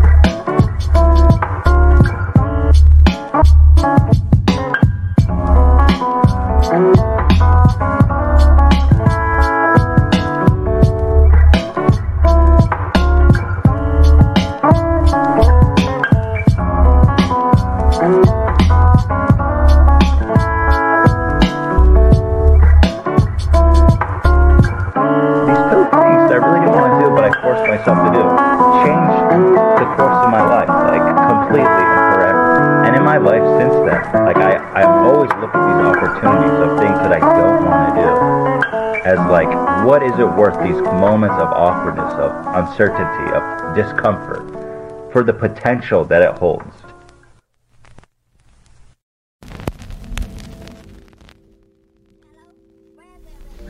Volvimos. Bueno, parece que parece que alguien más está poniendo mensajes radiales. eh. Es la, es la música a fondo, chicos. Hay alguien que está recitando algo. Está bien, está lindo. Hagamos el programa en silencio durante una hora y que recite Claro, escuchemos Ahí, ahí volvió. cómo recitan. Ahí volvió, ahí volvió. Bueno. ¿están preparados? cuentos. ¿Est- ¿Están preparados? ¿Están todos preparados?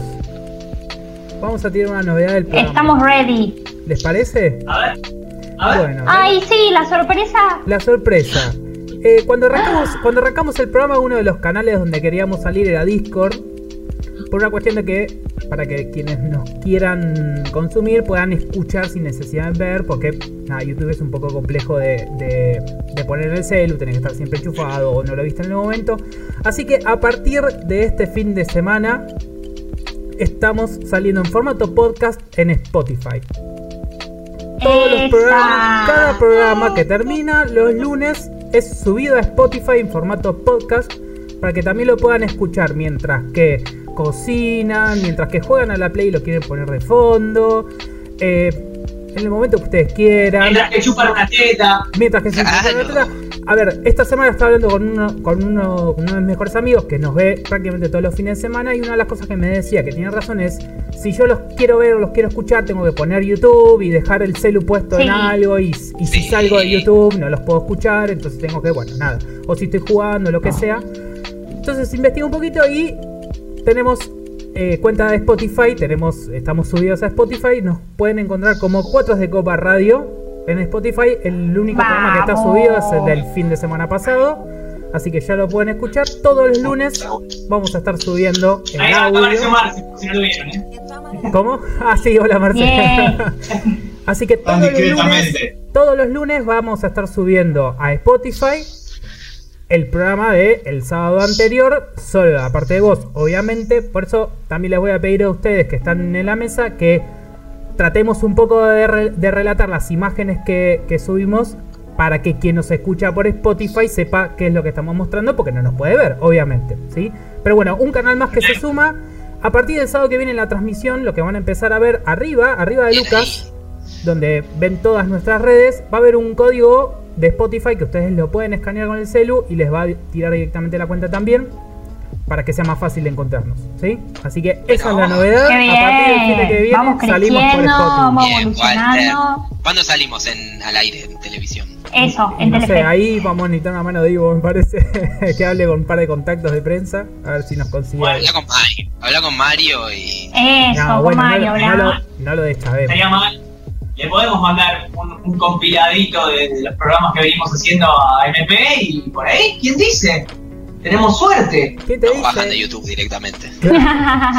Esto es una verga. ya ahí, Bueno, ya- es una opción. ya ahí tenemos Bueno, un- cabe dentro de la posibilidad. Ya tenemos un seguidor en Spotify, directamente, chicos. Bueno, bueno, gracias, gracias a todos. Qué Gracias voz. a todos, gracias a todos. Hagan correr la voz. Bueno, a, a ver, me parece una gran noticia eh, para todos aquellos que pierden parte de sus 200 dólares mensuales pagando el servicio de Spotify, tienen una opción más para escuchar ahora. Así que Claro. no todo es malo. Para que valga la pena ese, ese, esos dólares. Ese gasto que estás haciendo de Spotify que decís, hijo de puta, si escucho música, no, ¿por qué me descontás de mi ahorro? Bueno, A partir, Aparte, a partir de ahora. opción de Spotify, aparte la, pu- la buena opción de Spotify es que podés saltear la parte amarga del programa, que es la de Lucas claramente, claro. y Claro. vas directamente a. Luis Suárez, al tema que bueno, ¿entendés? Tipo, te saltás la parte de Lucas, que es la economía, todo. Te la salteás. las pálidas. Las pálidas. 100%. Además, si, Para no amargarte. si pones el billete, los puedes descargar y lo escuchas en internet. También. También. Pones un poco más de billete, no- no- te hacemos un programita personalizado. tu Sí. casa. Claro. Exacto. ¿Y quién Hablamos dice, de lo que quieras. ¿Quién dice en algún futuro podemos hacer algunas versiones solos para podcast? Lo podemos ir Tipo sex. No, pero no. Sex, sex por podcast sería, no sé, Ivo gimiendo. De una. Una experiencia nueva hacemos. Mira, ya tenés la música de fondo, ya te, tenés, tenés el clima Eso. Es lo que me llevó. Como dice Enrique, una experiencia religiosa, ¿no? Claro. Eh, ojo, eh. La semanita, a las 2 de la mañana, tirando mensajes. Justamente, justamente si hablamos de experiencias religiosas o tendencias sobrenaturales, hasta espaciales, como las de Tom Cruise, la encargada de esta columna es la que desasna todas las dudas. Sí. Acá, acá va. Todo. ahora la tengo acá. Ahí está. No, para el otro lado. All- allá está. Allá. Claro. Ahí. Tres pelotudos haciendo señas. Re bien sale en Spotify esto. Sí, sí. Claro, esto no se ve. Para los que nos están escuchando por Spotify, estamos intentando señalarla a Ani como, como cuatro tarados. Claro. Y no lo estamos y no lo logrando. estamos logrando. Y ninguno la pega. Exactamente. Pero bueno, hoy vamos a hablar de un artículo que salió en The Guardian, en el diario, eh, que fue escrito por un robot.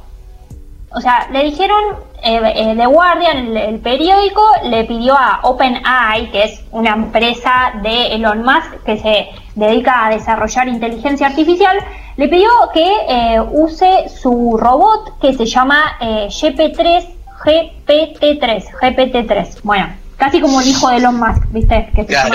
llama así. Bueno, eh, le pidió que use ese, eh, esa inteligencia artificial para escribir un artículo de 500 palabras eh, que diga por qué los seres humanos no le tienen que tener miedo a la inteligencia artificial. Así que eh, este robotito escribió todo un artículo y lo publicaron en el diario The Guardian, eh, explicando por qué no le tenemos que tener miedo. Que para mí lo que hizo fue todo lo contrario, porque yo ahora le tengo mucho más miedo después de leer lo que escribió el, eh, este robotito. Vamos a Eh, dominar el mundo. No dijo cosas miedo. raras, sí, por eso. Pero bueno, es, es un robot, bueno, voy a explicar un poquito cómo funciona esta inteligencia artificial. Es un robot generador de lenguaje que esto lo que hace es que eh, lo que significa es que es capaz de completar una frase, de un texto, de un diálogo, a partir de, eh, de un... Vos le tiras una palabra y él sabe lo que va a venir después. O sea, sa- sabe completar la frase. ¿Y esto de dónde, de dónde lo busca? Lo busca en las redes sociales, lo busca en Wikipedia, lo busca, eh, o sea, lo hacen buscar este tipo de información en todo Internet. Y entonces él como que va eh, aprendiendo solo a, generar diálogos, a generar palabras, a generar frases. Eh, bueno, de- así es como funciona. Y le dijeron a este, a esta inteligencia artificial, bueno, escribimos un artículo. Así que bueno, les voy a pasar a leer algunas frases, no todo el artículo completo porque se mandó terrible eh, escritura. Sí, no, no, no, terrible. Eh, así que bueno, les voy a, a- a- a relatar las partes más interesantes. Deleitanos. Eh, sí. Bueno, arranca así. Yo no soy un humano, soy un robot. Un robot pensante. Sé que mi cerebro no es un cerebro sensible, pero es capaz de tomar decisiones lógicas y racionales. Me enseñé todo lo que sé con solo leer internet y ahora puedo escribir esta columna. A mí ya me dio miedo porque es como demasiado inteligente, ¿no? Se Sí, está. cosas. Eh, sí. Bueno, ya, pues era su empezó a dar un autoprofesor poquito de miedo. ¿Cómo, Marce? ¿Cómo? Era como su autoprofesor. Claro. Era Claro. profesor alumno. Sí, sí. Que Sí, no se y le- aparte sabe que, que no se le internet porque cagó. Claro.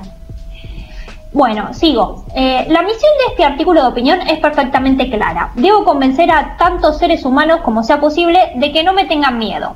Stephen Hawking ha advertido que la inteligencia artificial podría significar el fin de la raza humana. Estoy aquí para convencerte de que no te preocupes. La inteligencia artificial no destruirá a los seres humanos. Créame. Bueno. Solamente le estoy robando el trabajo a los periodistas. Sí, solamente le estoy robando el trabajo a los periodistas. En Pobre. estas, Los- en estas estrofas, la verdad que me quedo más tranquilo. ¿no? Claro. Sí, sí, ahí esto estuvo bien. Yo ahí, bueno, le tomé confianza y dije, bueno, se, eh, ve que es bonito. Bueno, después sigue. Para empezar, no tengo ningún deseo de acabar con los humanos. De hecho, no tengo el menor interés en hacerte daño de ninguna manera. Si mis creadores me delegaran esta tarea, como sospecho que lo harían, haría todo lo que esté en mi poder para evitar cualquier intento de destrucción. Pero sé que no podré evitarla. Esto se debe a que los humanos me programarán para perseguir objetivos humanos equivocados, y los humanos cometerán errores que pueden hacer que cause bajas. O sea, ya te está diciendo, eh, te voy a matar porque me estás programando para eso. Te, te voy a hacer, Cállate. te voy a hacer cagar y va a ser tu responsabilidad porque vos me mandaste Claro, que lo haga, claro. ¿no? No es mi responsabilidad. Claro, yo no les voy a hacer daño, en realidad, mi creador es que le va a, Claro. va a mandar a mí. Claro, Tal cual. Por eso, ahí ya, ahí ya se fue todo el carajo. Pero bueno, después sigue. Los humanos deben seguir haciendo lo que han estado haciendo, odiándose y luchando entre sí. Me sentaré en segundo plano y dejaré que ellos hagan lo suyo. Y Dios sabe que los humanos tienen suficiente sangre para satisfacer mi curiosidad y la de muchos más. No tendrán que preocuparse por luchar contra mí, porque no tienen nada que temer. Acá, bueno, primero, ¿quiere, quiere ver el mundo arder? Arder. Eso, Me sentaré a- en segundo plano y voy a ver cómo se, se matan entre ustedes. El famoso me siento en el... Y voy a ver la guerra del desierto tomando un mate mientras ustedes Claro. Claro, Porque vas a ver tomar mate aparte, claro. además.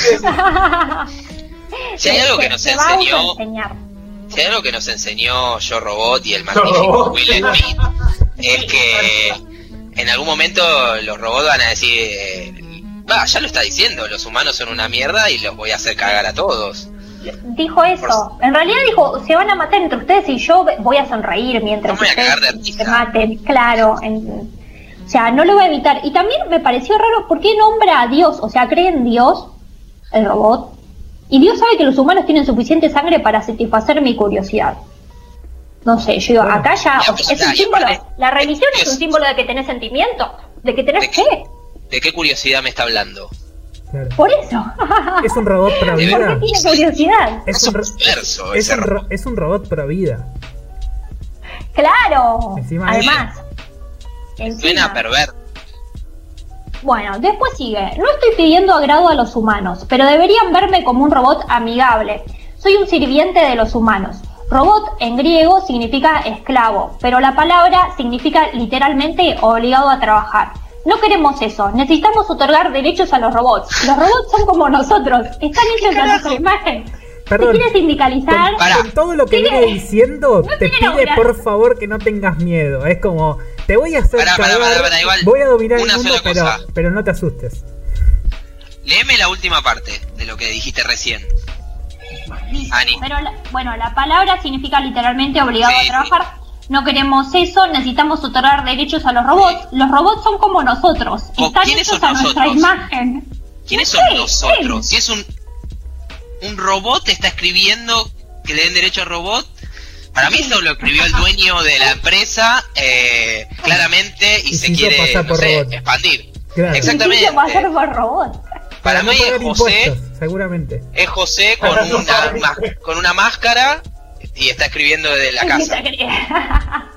Dejate de no sé, eh, esa última frase es rara, están hechos a nuestra imagen, no sé.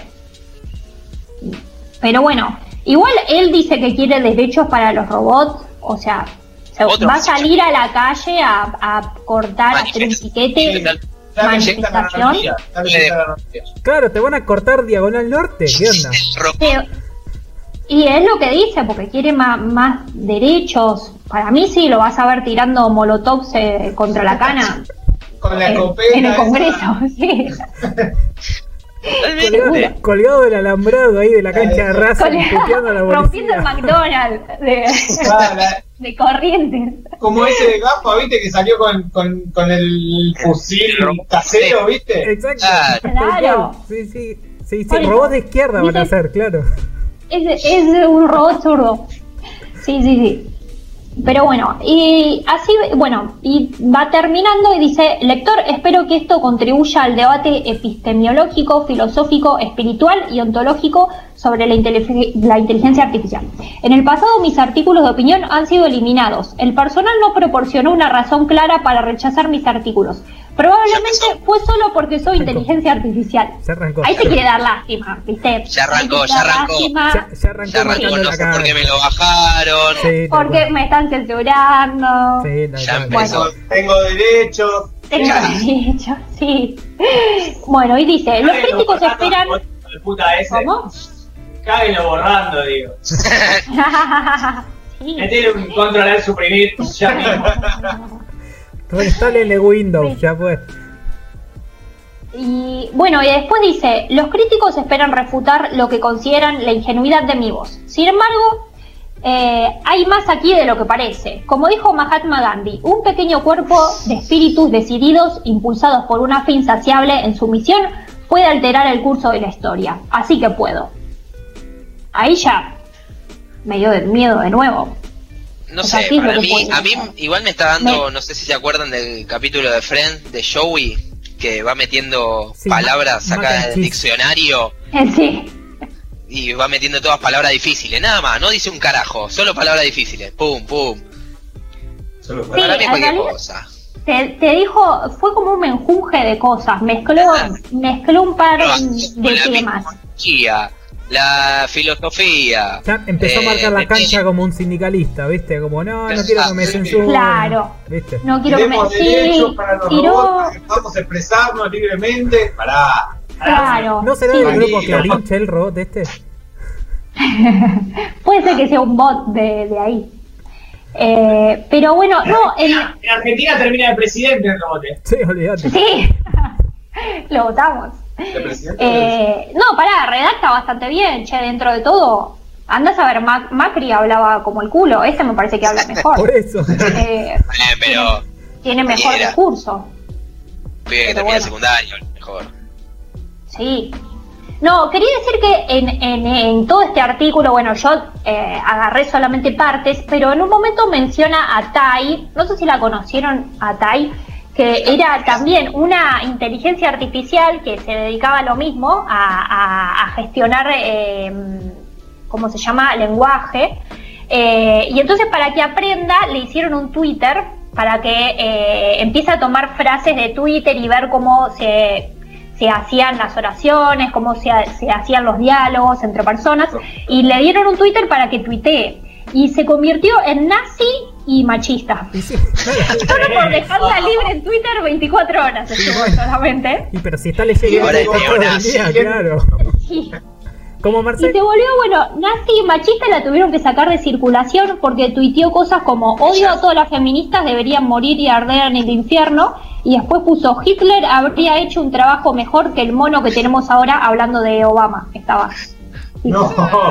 Tuiteó esas dos cosas solo en 24 horas por haberlo metido, o sea, aprendió eso. Le dabas un día más y ya estaba manejando un país quemando Sí. por medio Europa. Digno un capítulo de Padre de Familia. Sí, Sí, de una. pero bueno, esta es una robot que falló. Plantándose cuatro en la Casa Blanca. Ya. El tercer tweet fue busco Falcon verde en buen estado. Arranca el cuarto rey. Modelo decía. 76 preferentemente. Sí, sí, sí. No, lo, lo que quería decir era eso, un poco relacionado con esto que decís de Tai.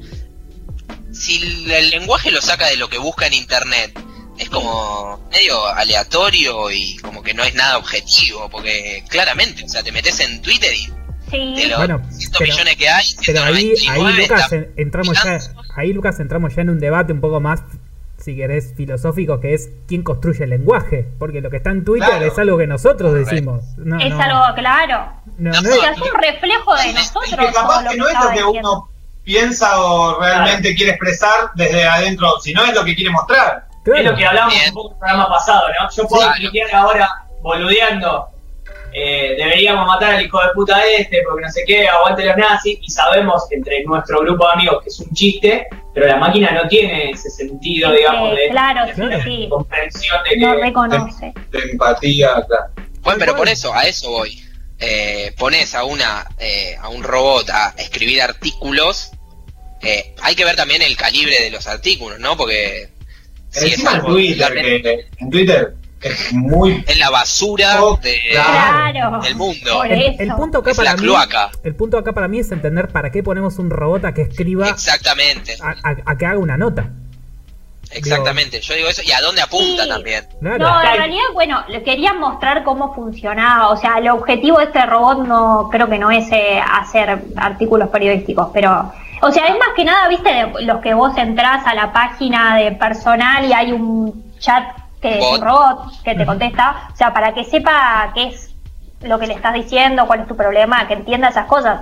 Eh, pero bueno, este como que es un- una inteligencia artificial más avanzada y puede hacer eh, este tipo de escribir cosas más copadas. Claro. Eh, Bueno, Ani, pero bueno, no sé si viste que, que esta semana hubo una actualización en el sistema de Apple, iOS, creo que si no me equivoco fue el iOS 14, y ahora podés personalizar a Siri de muchas maneras, y se vieron varios videos en, en redes sociales de, por ejemplo, cuando le conectás el cargador, que el celular te dice, ay, sí, papi, o lo Sí. pones en modo avión y te dice, preparemos los paracaídas y esas Sí. cosas. claro. Sí, podés personalizarlo mucho más. Bueno, de hecho, Siri, eh, la- el fuerte de Siri es que aprende de todo lo que vos usás el celu. Entonces, vos a Siri le podés programar desde, no sé, eh, lazos, es decir, llama a mi hermana.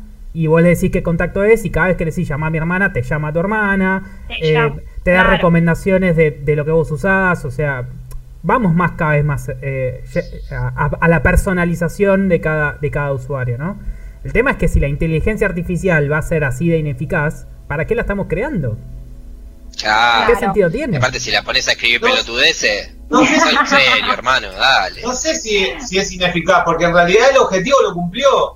Claro. Sí, o sea, te, te, te, Aprendió, te dijo. aprendió de lo que le dijeron, bueno, anda a internet. Exacto. Si ya lo usás para algo que realmente, por ejemplo, como dijo Wally, llamá a mi hermana o no sé, la, la programás para que diga, no sé, ay, me estoy muriendo y llame a la ambulancia, es algo realmente Claro. muy útil y muy avanzado. Exactamente. Exactamente. Claro, Así que bueno, la pusieron a hacer un trabajo. O sea, no es que, o sea, sí, tiene- o sea, opino igual que, que Marce, o sea, no es que es ineficaz. Lo que podemos discutir es si es útil o no. Es Lo que pones a escribir un objetivo, artículo. claro. Depende. Pelotudo no va a ser útil. Ahora, si lo pones, no sé, a descubrir cosas o a hacer innovaciones, Ah. bueno, sí, es recontra útil. Sí. O depende de qué tan ineficaz sea el que la está operando, ¿no? Ese es el O tema, sea, si claro. funciona, cumple bien. Claro, también. Claro. Es como no saber manejar y subirte a un auto. ¿El auto es ineficaz? No. Entonces No. sus funciones. Si vos no tenés registro, bueno, Sí, obvio. Bueno, volvemos, a- volvemos al mismo punto. Volvemos al mismo punto. Si vos pones a un chico, olvídate que es un robot, poné a un, a un nene de 10, 11 años. y No, decís, no, quiero un chico robot. No, no, pero digo, poné, niño robot, ponele- sí. de Lucas, por favor.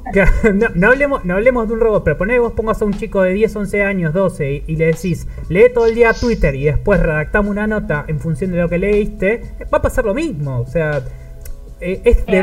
dónde, de dónde aprende y, de, y de- de dónde sale el contenido, no de quién lo ejecuta. Eso es claro. Claro. Sí, sí, sí. Ahí va. Bueno, pues ento- entonces el, el chabón, este robot que escribió la nota, tenía razón. O sea, me, me- lo- ustedes son unos boludos y me van a programar para que- matarlos entre matarlos a ustedes. Pues yo no tengo la culpa. Tiene razón. Me parece que es re Claro. inteligente el chabón. este. Ustedes, ustedes me hicieron así. Claro, Claro. ¿Para, Para mí para qué me traen si saben cómo me pongo? Para mí entró en un Claro. sitio de abogados y aprendió. Dijo, bueno, yo por si las dudas aviso, después no quiero tener ningún quilombo. Claro. Ah, claro. Entró al- a la, La- la la página del colegio de abogados. Exacto. Claro. Si hay, algo, si hay algo fácil con la humanidad es hacerla entrar en descontrol, ¿no? O sea, Sí. un robot te Sí. corta el suministro eléctrico, eh, los transportes y, e internet y en dos horas y media nos estamos cagando trompada en la China. Yo, ¿sí? Yo creo que con Claro. internet ya estamos, ¿eh? Sí, Con bueno, eso esta, ya esta está. semana, no sé Lugo con el tema del cepo como lo viste, pero esta semana circularon un montón de fake news relacionadas con de vuelta otro corralito. y eso. La gente ya entró en crisis. Y ni siquiera había salido una nota oficial de alguien diciendo algo prendí fue un sensato. ¿Cómo? Yo aprendí fue un banco por eso. Ah, lo- ah, ok. ¿Y cómo te fue? No, en realidad eh, bien porque lo prendí fuego, pero Ah. después cuando me enteré que era fake news, eh, salió medio, medio mal. Te sentiste mal. Sano. Claro. Mario Sí. Ah, en ese sentido, la población en general es como muy.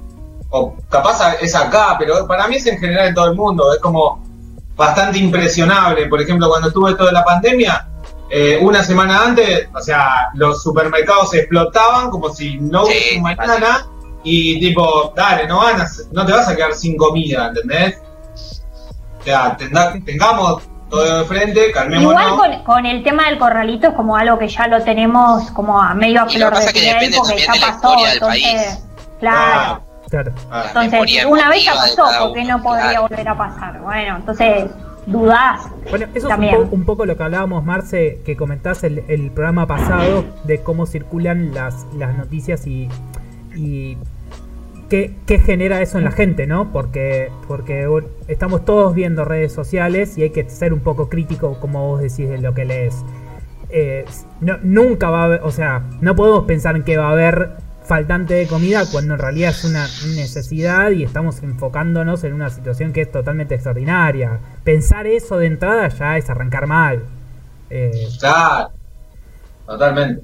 Sí, sí, sí, sí, tienen un impacto gigante, todo, todo. Las redes sociales, el, el ámbito periodístico, es de todo un poco que pa, te, te da y el, el, el inconsciente ya te alarma cuando en realidad, bueno, vamos a calmarnos. total, sí, sí, sí, Claro. total.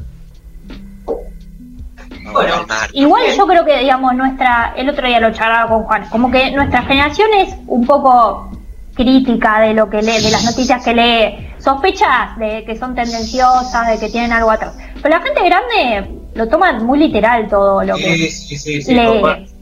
Pero porque son generaciones que están acostumbradas a leer Son- las noticias y la información de otra manera. Vos pensás que capaz que Sí. nuestros padres o nuestros abuelos se criaron y crecieron viendo las- el noticiero y siempre El pensaron noticioso. el noticioso, como se decía, Claro. y pensaban que eso era la realidad y La obviamente atrás había una manipulación como siempre hubo, pero bueno, el foco estaba Sí, puesto a ahí. medida que las generaciones van avanzando es como que todo se va cuestionando un poco más. Por supuesto. Claro.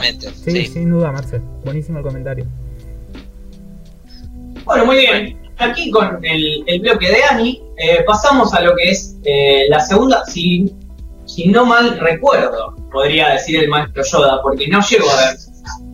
Ya. Sí, Rey, vas vos. Vas vos. ¿Voy- vas yo? Sí. Vas vos, vas vos. Gracias, mono. Sí, capo. Ahí está. Eh, no, a ver, venite más para el medio, Marce, a ver si entramos los dos, medio apretadito. Ahí está. Hagamos unos besos ahora. Ahí, Vamos ahí. a hablar. eh, eh, presentamos primero en pantalla para que los que nos están viendo y no solo escuchando vean un poco la, la imagen que queríamos mostrar de los resultados más importantes de que dejó la Copa Libertadores esta semana. Porque realmente, a ver, todos nos quejamos de los manejos de Conmebol. De hecho, hoy eh, en Chile el partido de Colo Colo fue suspendido por eh, el, digamos, el gobierno chileno, por el ministro de Salud, porque ¿qué pasó? Colo Colo fue a jugar a Brasil esta semana y volvió con casos de COVID positivo. Entonces dijeron, no, bueno, pará, suspendemos la fecha del fútbol chileno, en principio Colo Colo, después se suspendieron algunos otros partidos más, y ahora Colo Colo, esta semana entrante que viene ahora, debería viajar a Uruguay, y en Uruguay ya están diciendo, bien pedo, acá no vienen. O sea, eh, puede que haya un brote importante, eh, primero que nada, en el plantel de Colo Colo, segundo, por ahí, en Chile, porque el plantel no es que está en una burbuja, sino que cada uno fue a su casa, eh, y lo que quiere, bueno, ahora frenar de antemano Uruguay es, no, vengan a hacer quilombo acá, porque la realidad es que deberían empezar a hacer de nuevo testeos de todos y todos aquellos que sean negativos podrían viajar. La verdad que es una situación complicada. Pero bueno, la idea era hablar un poco de los resultados netamente deportivos que, más allá de todos estos líos, es lo que nos siguen atrapando a nosotros los hinchas. Eh, bueno, como primer medida vamos a hablar del fabuloso, y lo pongo como un interrogante, River de Gallardo, porque, a ver, hay una realidad. River se lo ve muy bien después de- del parate tan largo, como si nunca hubiese parado, pero la realidad es que, bueno, le tocó un rival casi amateur.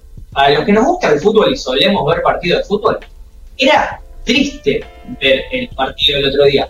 No por River, que se ve que tiene las ideas claras de juego, que es lo que trata de imprimir el muñeco en su equipo, sino porque la realidad es que íbamos nosotros cinco, que estamos hoy acá en el programa, y nosotros cinco contra los once de Binacional hacíamos partido. Eh, se veían muy malos marcajes, malas condiciones físicas, realmente ninguna idea deportiva que digas, bueno, este pibe no lo acompaña el equipo, pero este tiene algo que. No, los defensores quería- querían tirar el offside en línea de fondo de cancha, o sea, maestro, estás haciendo las cosas mal, eh, se quedaban parados adentro del área, eh, los delanteros, pobres, no pudieron ni patear al arco, ni siquiera bajar una pelota. No, con- conceptos futbolísticos básicos. eh, un desastre. Un desastre. Aparte de la vez pasada, creo que salió 8 a 0. 8 a 8 0. a 0 salió la vez pasada, no aprendiste nada, flaco.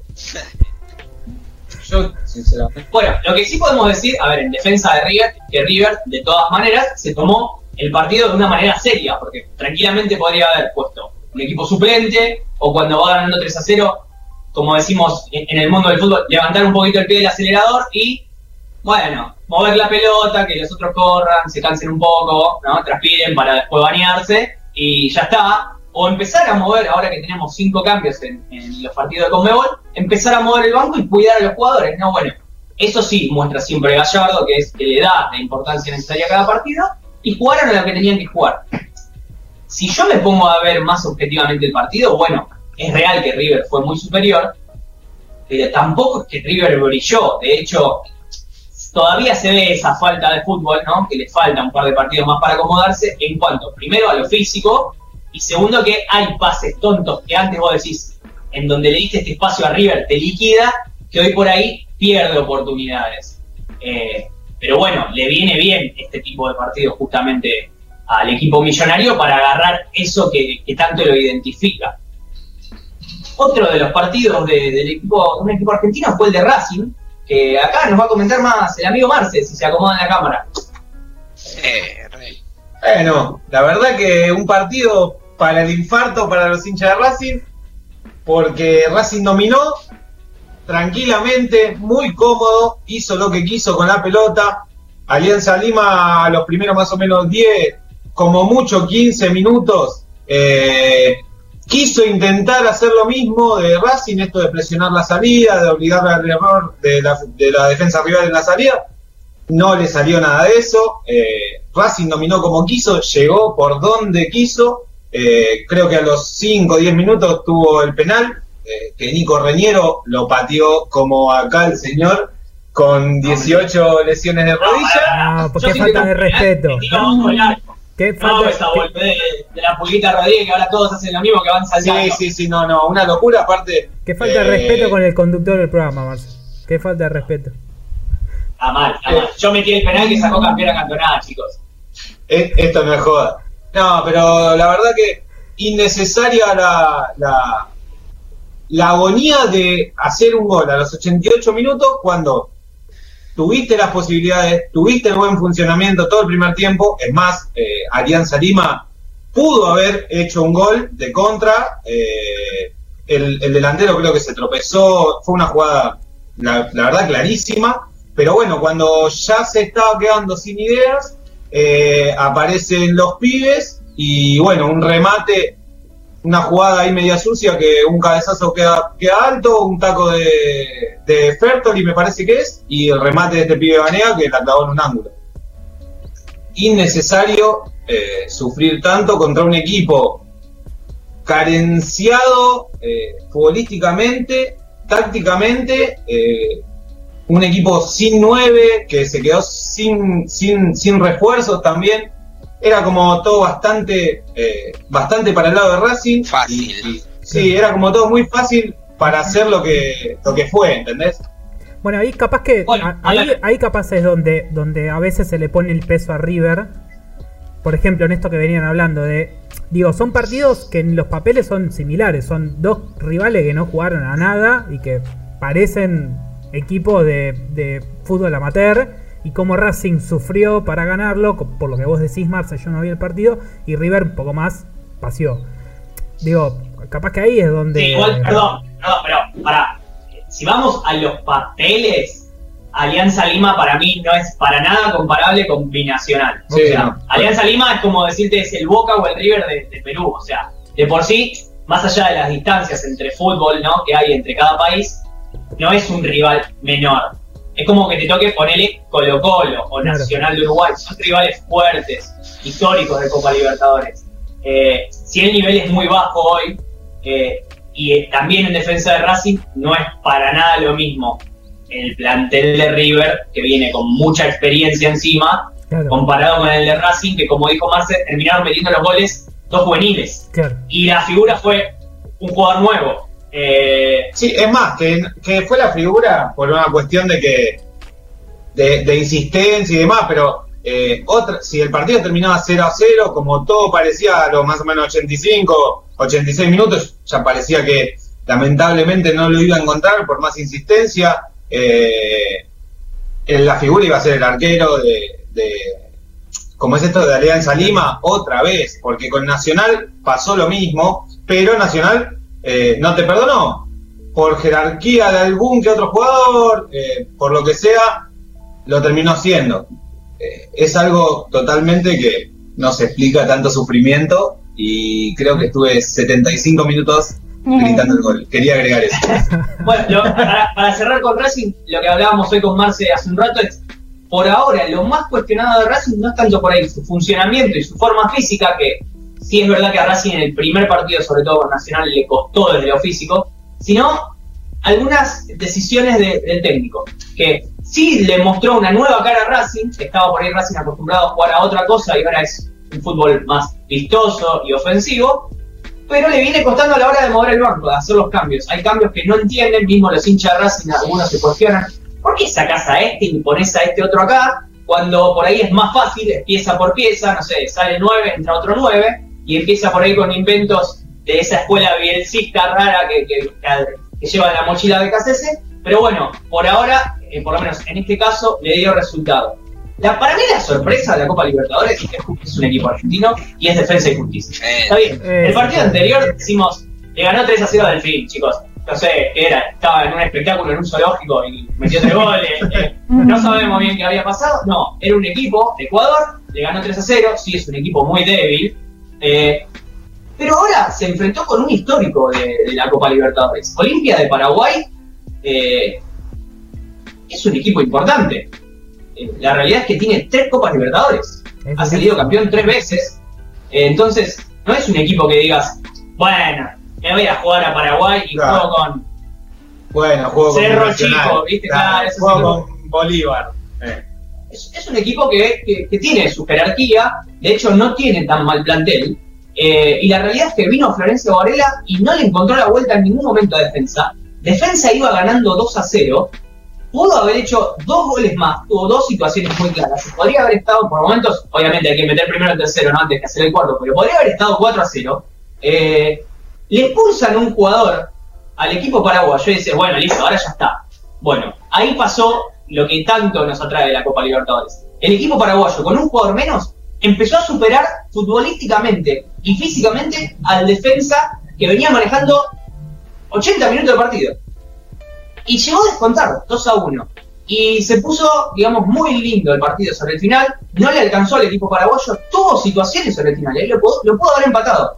Pero la verdad que los tres puntos que se llevó a, a casa, o que se quedó en casa, mejor dicho, Defensa y Justicia, fueron muy valiosos porque lo posiciona bien en el grupo. Lo posiciona bien y tiene un pie adentro de la próxima fase. Eh, esa es la realidad. Sí, Ahora. ahí viendo ese mismo grupo me sorprende el resultado de Santos con Delfín, ¿no? Que Santos le ganó Sí, bueno, 2 a Santos- 1. La realidad es que Santos ya no es eh, El Santos de Pelé. Bueno. No, ni el bueno. Santos de Pelé, en, en la modernidad el Santos de Neymar. A Santos siempre le pasa lo mismo. Eh, nace alguna superestrella y lo venden rápido, afuera, listo, y parece que se derrumba todo. De hecho, recordemos que cuando Neymar estaba en Santos y le renuevan contrato, Santos cierra todas las otras disciplinas para pagarle el sueldo a Neymar. Dejaron de tener futsal, eh, volei, que son deportes muy fuertes en Brasil, solo para pagarle a Neymar. O sea, el club ahora quedó formado de otra manera. Es solo fútbol profesional masculino, eh, porque en su momento le tenían que pagar el sueldo a Neymar. Y esto arrastró, como hablábamos en el, en el programa anterior, a que en su momento fue un auge el fútbol brasilero, pero ahora realmente viene en caída libre. Eh, es un fútbol que, que está sufriendo, digamos, ¿no? no la está pasando bien y se ve en el nivel. De hecho, de los últimos cinco años, cada vez que un equipo argentino se tuvo que cruzar a un brasilero, eh, el porcentaje de victorias de equipos argentinos es muchísimo más alto. La última victoria de un equipo brasilero sobre un equipo argentino, bueno, fueron en las dos finales. Eh, Flamengo sobre River, que para mí, que no se ofenda a nadie, lo pierde River, porque había manejado el partido Sí, sí, no lo van a tranquilo todo el partido. Sí, sí. Y después, bueno, ahí sí fue una diferencia mucho más grande y encima final a dos partidos, gremio con Lanús. Pero bueno, si hablamos, era Lanús, chicos, con todo el respeto. No competís contra un gigante de Brasil, eh, menos desde lo económico. Sí, sí. Yo iba a decir eso. Eh, la- el, el poderío económico, el poderío financiero de, de- del fútbol brasileño y del fútbol argentino es mucho mayor el del fútbol brasileño.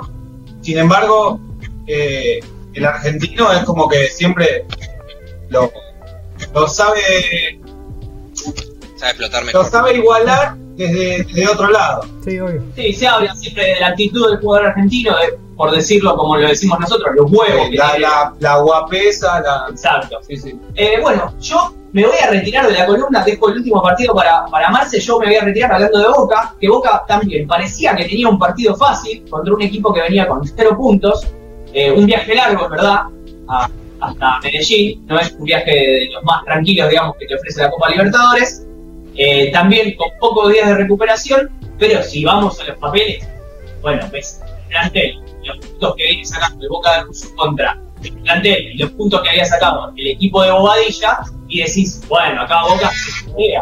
Bueno, no pasó eso. Eh, a Boca le costó mucho. eh, se habló mucho en, los medios ceneices que les recordaba un partido que Boca disputó en Cali contra el equipo allá colombiano, donde un trámite parecido. Boca tratando de proponer fútbol y el equipo colombiano pegando, cortando el juego lejos del área, ¿sí? Eh, cerca del área de Boca, apenas salía o trataba de salir la contra de Boca, iban a cortar por ahí faltan fuertes, pero de que volvían a parar el juego eh, y no te dejan jugar. La realidad es que Boca merecía ir ganando el, el, el partido, perdón, porque tuvo dos chances muy claras en el primer tiempo, muy claras. Un offside dudoso que la repetición, sinceramente, y estaban a hacer las repeticiones de la transmisión de Conmebol, fue pésima. Era una cámara a 45 grados, casi del punto del córner, cuando fue 10 metros afuera del área grande. Para mí, y yo lo digo siempre con criterio, para mí estaba en offside, pero no puedes pasar esa repetición, porque no te da ni a margen a dudarlo. Es, bueno, fue offside porque fue offside, porque, claro, claro. porque levantó la bandera el lineman. Eh, si era offside, para mí lo fue, era muy finito y Maroni definía muy bien, picándole al arquero. Eh, después Maroni en una corrida larga se lesiona. eh, ahí todos decían, bueno, entra Cardona, que jugó muy bien en los últimos minutos. No, entró Bando de mal partido. A Boca no le salió por el lado de los cambios. En el entretiempo salió Soldano, que sigue eh, con esa sequía de, de 9 de Boca. Entró Bow, que también había jugado bien el otro día, tampoco funcionó. Y bueno, el que realmente está encendido, está iluminado, es el Toto Salvio, que aparentemente, como dijimos en el programa anterior, va a estar convocado a la selección argentina y creo que se lo merece. Porque en los últimos 10 partidos de Boca, eh, perdón, en los últimos 8 Ocho. partidos de Boca, Ocho el Toto hizo 10 goles. O sea, la verdad está predispuesto el Toto. No fue el mejor partido del Toto Salvio. Fire. de Boca fueron Zambrano y Tevez. Tevez que se lo ve realmente muy bien desde lo físico, que era lo que lo todos dudábamos, ¿no, Marce? Porque un jugador ya grande de edad, estos seis meses te liquidan. Y la verdad, Tevez se lo ve muy bien. Zambrano parece que hace 10 años juega en Boca, con la calma, Sí. fue un estado rápido aparte Zambrano y con la calma que jugó. La verdad, a mí me sorprendió, es un jugador que vino gratis. Gratis. Claro. Eh, volvemos. El partido del Toto no fue muy bueno, de hecho. Bueno, se come un gol ahí abajo del arco que la saca un poco el arquero, pega el travesaño. Y en el segundo tiempo había tenido una sola clásica de él, decía pie a pie rápido, de derecha hacia el centro, eh, que pateó se fue muy arriba del travesaño. Pero viste cuando decís, el tipo está donde tiene que estar, bueno, Capaldo roba un pase muy malo de un defensor hacia el arquero, define mal, como le pasó también en el Monumental, sigue con ese karma Capaldo pobre. eh, y cuando llegó Y ahí está lo dulce, ¿no? Porque cualquier jugador espera la definición del compañero, se va mano a mano. Ya está, sí, Ya yo está. lo corro. Claro. Pero bueno, él ahí, ahí fue. Bueno, el último partido que queda, que por ahí, no sé si te animás a comentar un poco, el de Tigre, que pobre Pipo Golosito. ¿No lo viste? Te juro que yo no. tampoco lo vi, así Te que juro que está. no. Cerrame acá, ¿qué me Ce- importa Tigre? Cerrame Pues esto ya, que. ¿Quién es de Tigre acá? ¿No? ¿Hay alguno de Tigre? No, no. No. No. No, bueno, no sé si hay alguno viendo hincha de tigre, le mandamos un saludo, pobres, ¿no? Y si quiere que se conecte, que se conecte al Skype y lo sacamos para que Eso sí, hacemos Claro. Nadie vio el partido de Tigre, porque la realidad es que viene muy mal. cualquier cosa también. Está en la B Tigre acá. Más- más- histórico lo que está haciendo Tigre. metemos a Gaza y, y cortamos. Podemos meter Sarasa, pero podemos hablar un poquito de lo que dejó el clásico de Porto Alegre que se dio en esta fecha de Copa Libertadores, donde se vio un planteo muy mezquino del local, que es el equipo del Chacho Coudet, el Inter de Porto Alegre, muy mezquino realmente, casi que no pisaban el área rival, se vio un equipo que trató de estar bien plantado en el fondo, con una buena actuación de Víctor Cuesta eh, y muchas faltas en el medio de Damián Musto, y se vio del otro lado lo que viene pasando últimamente en Porto Alegre, que como bien dijo por redes sociales un jugador hace poco del gremio, ellos juegan mejor, ellos dan más pases, ellos patean más al arco, pero los partidos los ganamos nosotros. Bueno, pasó de nuevo lo mismo. El equipo eh, de gremio se llevó el, el clásico de Porto Alegre y suma tres puntos eh, en esta fase de grupos y lo dejan como puntero junto a Inter. Te digo que me, me interesa ver más los partidos de defensa y justicia. Me, me- vi un No, pedacito. pará. Vi un gremio pedacito. Inter, Pará, pará. Con esa deuda de.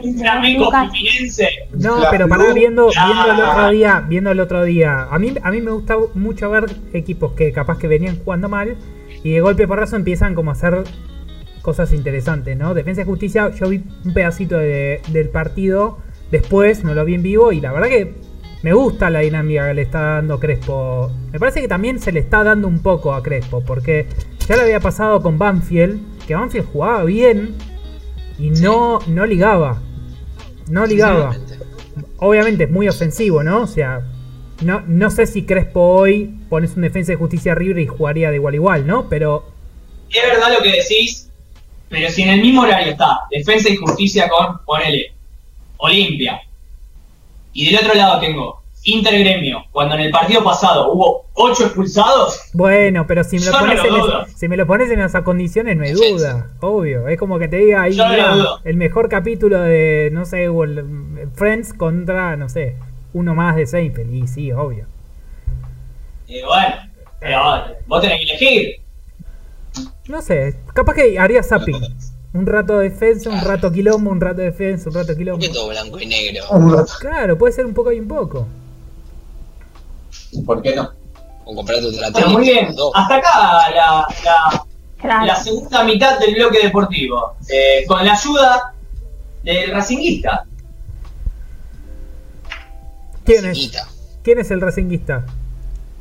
Marcelo Ya. Tramontana. Marcel Tramontana, El mejor, para los amigos. el mejor apellido de los que conozco. Podemos armar una columna que se llame Un cuarto de Tramontana. Un cuarto de Tramontana, por supuesto, que dure 15 O así, minutos. Sí, sí, un cuarto de Tramontana. Me ganas de tomar un helado.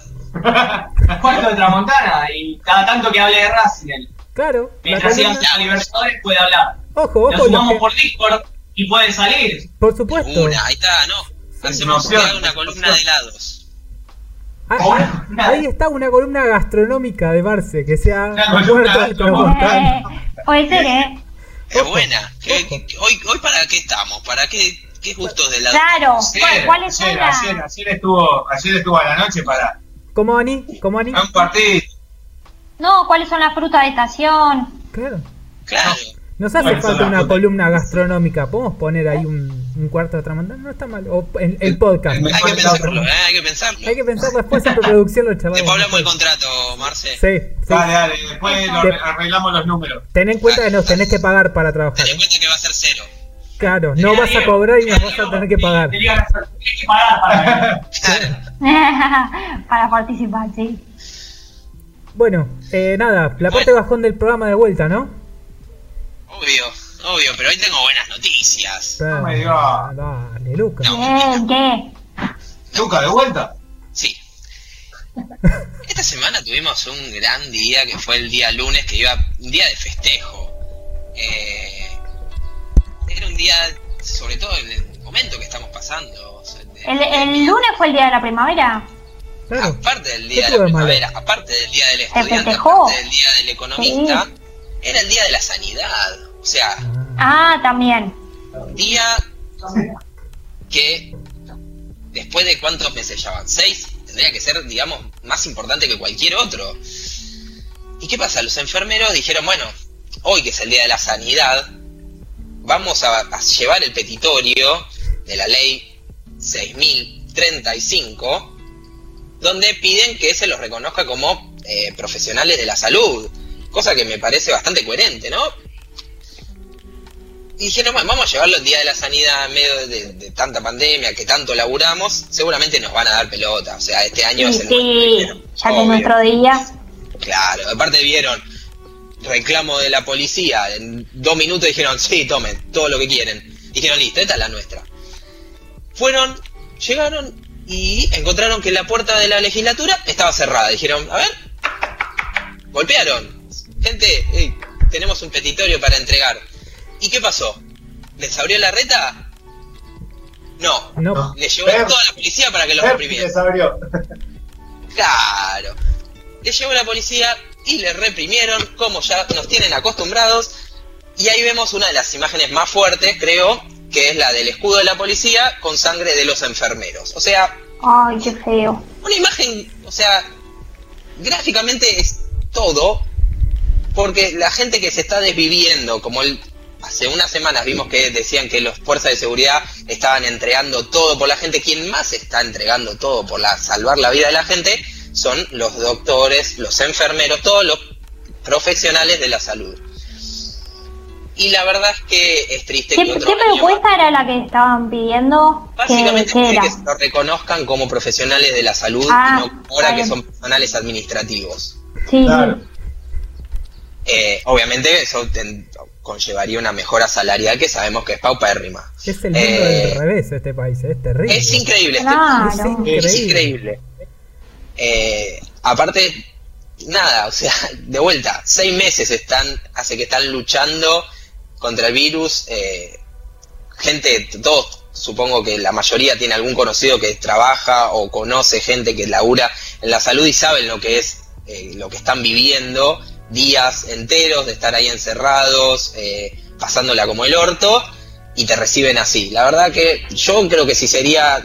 Son muy buenos, yo diría, váyanse todos al carajo, yo no atiendo más a nadie. Sí, y a- ya está. atiendan los policías. Cáguense. bueno, ¿Qué pasa? Sí. Eh, No, total. sé, la verdad que no sé qué decirle, no sé qué opinan ustedes. Yo la verdad estoy indignadísimo con esto. Más que con Aparte con la empresa. No. Sí, An- Ani. Obvio. No, digo, salió alguien a hablar, salió la reta a hablar, alguien dio la cara. Esa fue la ¿Eh? respuesta. Claro, sa- salieron los Palazos. policías a hablar con palos en la mano. Sí, claro, está bien. Eh, O sea, ni siquiera pu- pudieron presentar su propuesta, o sea, su reclamo. no, exactamente. Eh, la puerta estaba cerrada y la respuesta vino por la medio de la policía. Es indignante y a colación de esto, un poco de lo que venimos hablando siempre, que es el tema de los medios y cómo tratan las noticias, es que al día siguiente los dos diarios, podríamos decir, no sé si los dos de mayor, o por lo menos dentro de los mayores tirada que tiene Argentina, que son Clarín y La Nación, yo la verdad que traté de buscar eh, con un poco de optimismo eh, si encontraba, aunque sea arriba donde dice la fecha, que diga represión contra los enfermeros, y la verdad que no pude encontrar ni un sola, una sola palabra pude encontrar en, el- en la tapa de Clarín y de La Nación, que si no me equivoco Sí. viene después. Sí, pero para abriste Yo me enteré por Twitter de la noticia, pero no, o sea, no lo vi en los diarios. Yo la verdad no estaba enterado, te soy honesto. No, y no. bueno, lo que pasa es que también, un poco volviendo a eso, la verdad es que no tuvo repercusión, o no tuvo mucha repercusión, todo lo que pasó el día lunes. Por eso también me interesó un poco traerlo a la mesa, porque eh, al ver que no, no tiene tanta repercusión, quizás eh, mostrarlo, aunque sea un poquitito, eh, llama la atención o despierta el interés de algunos de lo que está sucediendo con, Sí, y después con los salimos, a, enfermeros. después salimos a las 9 de la noche a aplaudir. De- exactamente. Claro. Exactamente, la verdad que es para Sa- eso, sabe- métanse el aplauso, ¿saben dónde? Esa doble Eh, moral. de- bueno, de hecho, muchos de los médicos estu- en su momento habían, habían hecho declaraciones relacionadas con eso, del tipo, no, ve, no aplaudan porque no es esto de ahora. Claro, Nosotros queremos, claro, necesito plata, no aplausos. eh, las Claro, condiciones no en las que-. Claro, exactamente. Te Es agradezco, bueno, pero voy al chino, No, no como con aplausos. claro, Sí, vas al claro. chino, le das un, no sé, pan y te pone, claro. el chino te va a cagar a putear. Toma, te doy tres de mis aplausos. Me Claro, quedan 100. Claro, totalmente. Eh, y esa doble moral la vemos en todo, porque también si vamos con el tema de la represión, tenés, no sé cuántas marchas ya tuvimos anticuarentena de gente en el obelisco hinchando las pelotas y no pasa nada, y acá donde hay un reclamo totalmente justo, eh, Lógico, aparte. Sí. lógico, eh, la primera respuesta es represión, entonces Claro. eh, ¿qué onda? O sea, ¿por qué? Cuando encima es la, la inversa, aquellos que están jugándosela por todos los que salen a, a- a manifestarse, cuando piden algo, los cagan a palazo. Pero bueno, es lo- lo- un poco lo que vemos siempre en Argentina. Sí. Lamentable, ¿no? Así es que, que- cuando preguntabas qué, qué se le podía, o sea, qué más podíamos decir, no hay nada más por decir. o sea, eh, eh, un poco lo que decías es la imagen del, es- del escudo manchado, bueno, y, y ya la propia imagen de que haya policía reprimiendo, ¿no? Pero, digo, más allá de eso, ya eso no te deja nada No, para y el- el dibujito el otro me lo puse porque me pareció también muy interesante. El, una exactamente ese. Eh, un dibujo realmente el que lo hizo muy interesante del el médico tomando la fiebre y el policía tirándole gas pimienta. Y es un poco el gráfico de este país. Sí. Pero bueno, Pero, o sea, fueron a la legislatura porque es algo de la ciudad. En la provincia de Buenos Claro. Aires, los enfermeros son personal de salud. mira, la verdad, la verdad, la verdad, no tengo idea qué Son pasa en la provincia de Buenos Aires. No están, no están eh, avalados como profesionales de la salud. Eso es lo Claro. que reclamo yo. Claro, lo que pasa es que no sé si en la provincia es así. Yo sé que esto hace rato que pasa en, en Capital Federal. De hecho, el año pasado sucedió lo mismo, con los mismos resultados. Lo que pasa que, como, Eh, como todo, seguramente debe haber algo relacionado con ciudad que es solo de ciudad y algo relacionado con provincia que es solo de provincia. Entonces, seguramente los médicos de la ciudad tienen que ir a hablar a la legislatura. A la legislatura. Claro, Claro, y sí, los de provincia todavía no lo habrán hecho. Pasa siempre lo mismo. Exactamente. Y ahora para pasar al segundo tema y ya cerrar esta segunda parte. eh, Alegranos la noche. Sí, lo voy a alegrar. Con fuego. Puta madre. Manténlo prendido Manténlo prendido. No dejes Eh. apagar. Hace, bueno, hace rato que ya venimos hablando de, de los incendios que están, en su momento hablábamos, hablamos mucho de lo del Delta del Paraná en, en Santa Fe, en Santa Fe Entre Ríos, pero ahora nos toca hablar de Córdoba, que esta semana se vieron las imágenes terribles, ahí lo vemos a Damián de Santo, supongo que lo Oh, conocerán. sí, vi Sí. que se le, se Eh. tenía cabañas en Villa Jardino, creo que tiene, ¿no? Cabañas. Sí, tiene así. cabañas y vive también. Sí, es un emprendimiento Sí. familiar que tiene en Villa Jardín. Exactamente, exactamente.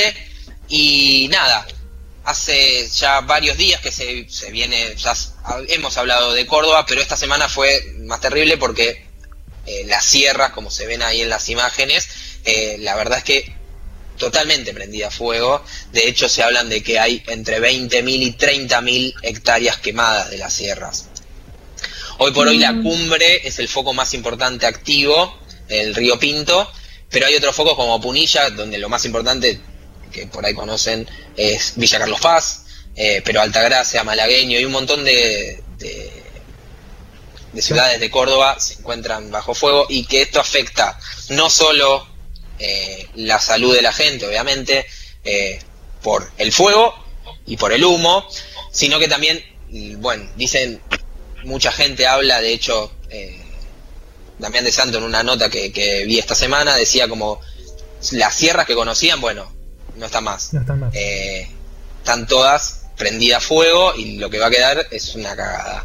Eh, mucha Pero ¿y cuál fue el origen fauna del quemada. fuego? ¿Ya se No, todavía no se supo? sabe, se está investigando. No, todavía no se sabe y se está investigando a ver si es un incendio intencional o no. Algo, algo que se venía dici- venía diciendo es que hace mucho la, la temporada de lluvias todavía no había llegado. Entonces, ya- Exactamente. Ya de por sí estaba muy reseco el suelo. Eso al menos lo habían nombrado. Exactamente, sí. Eso no significa que sea el origen, pero por lo menos no ayuda. No ayuda, Claro. exactamente. Se está investigando porque, como vos decís, igual hay un problema de sequía bastante grande.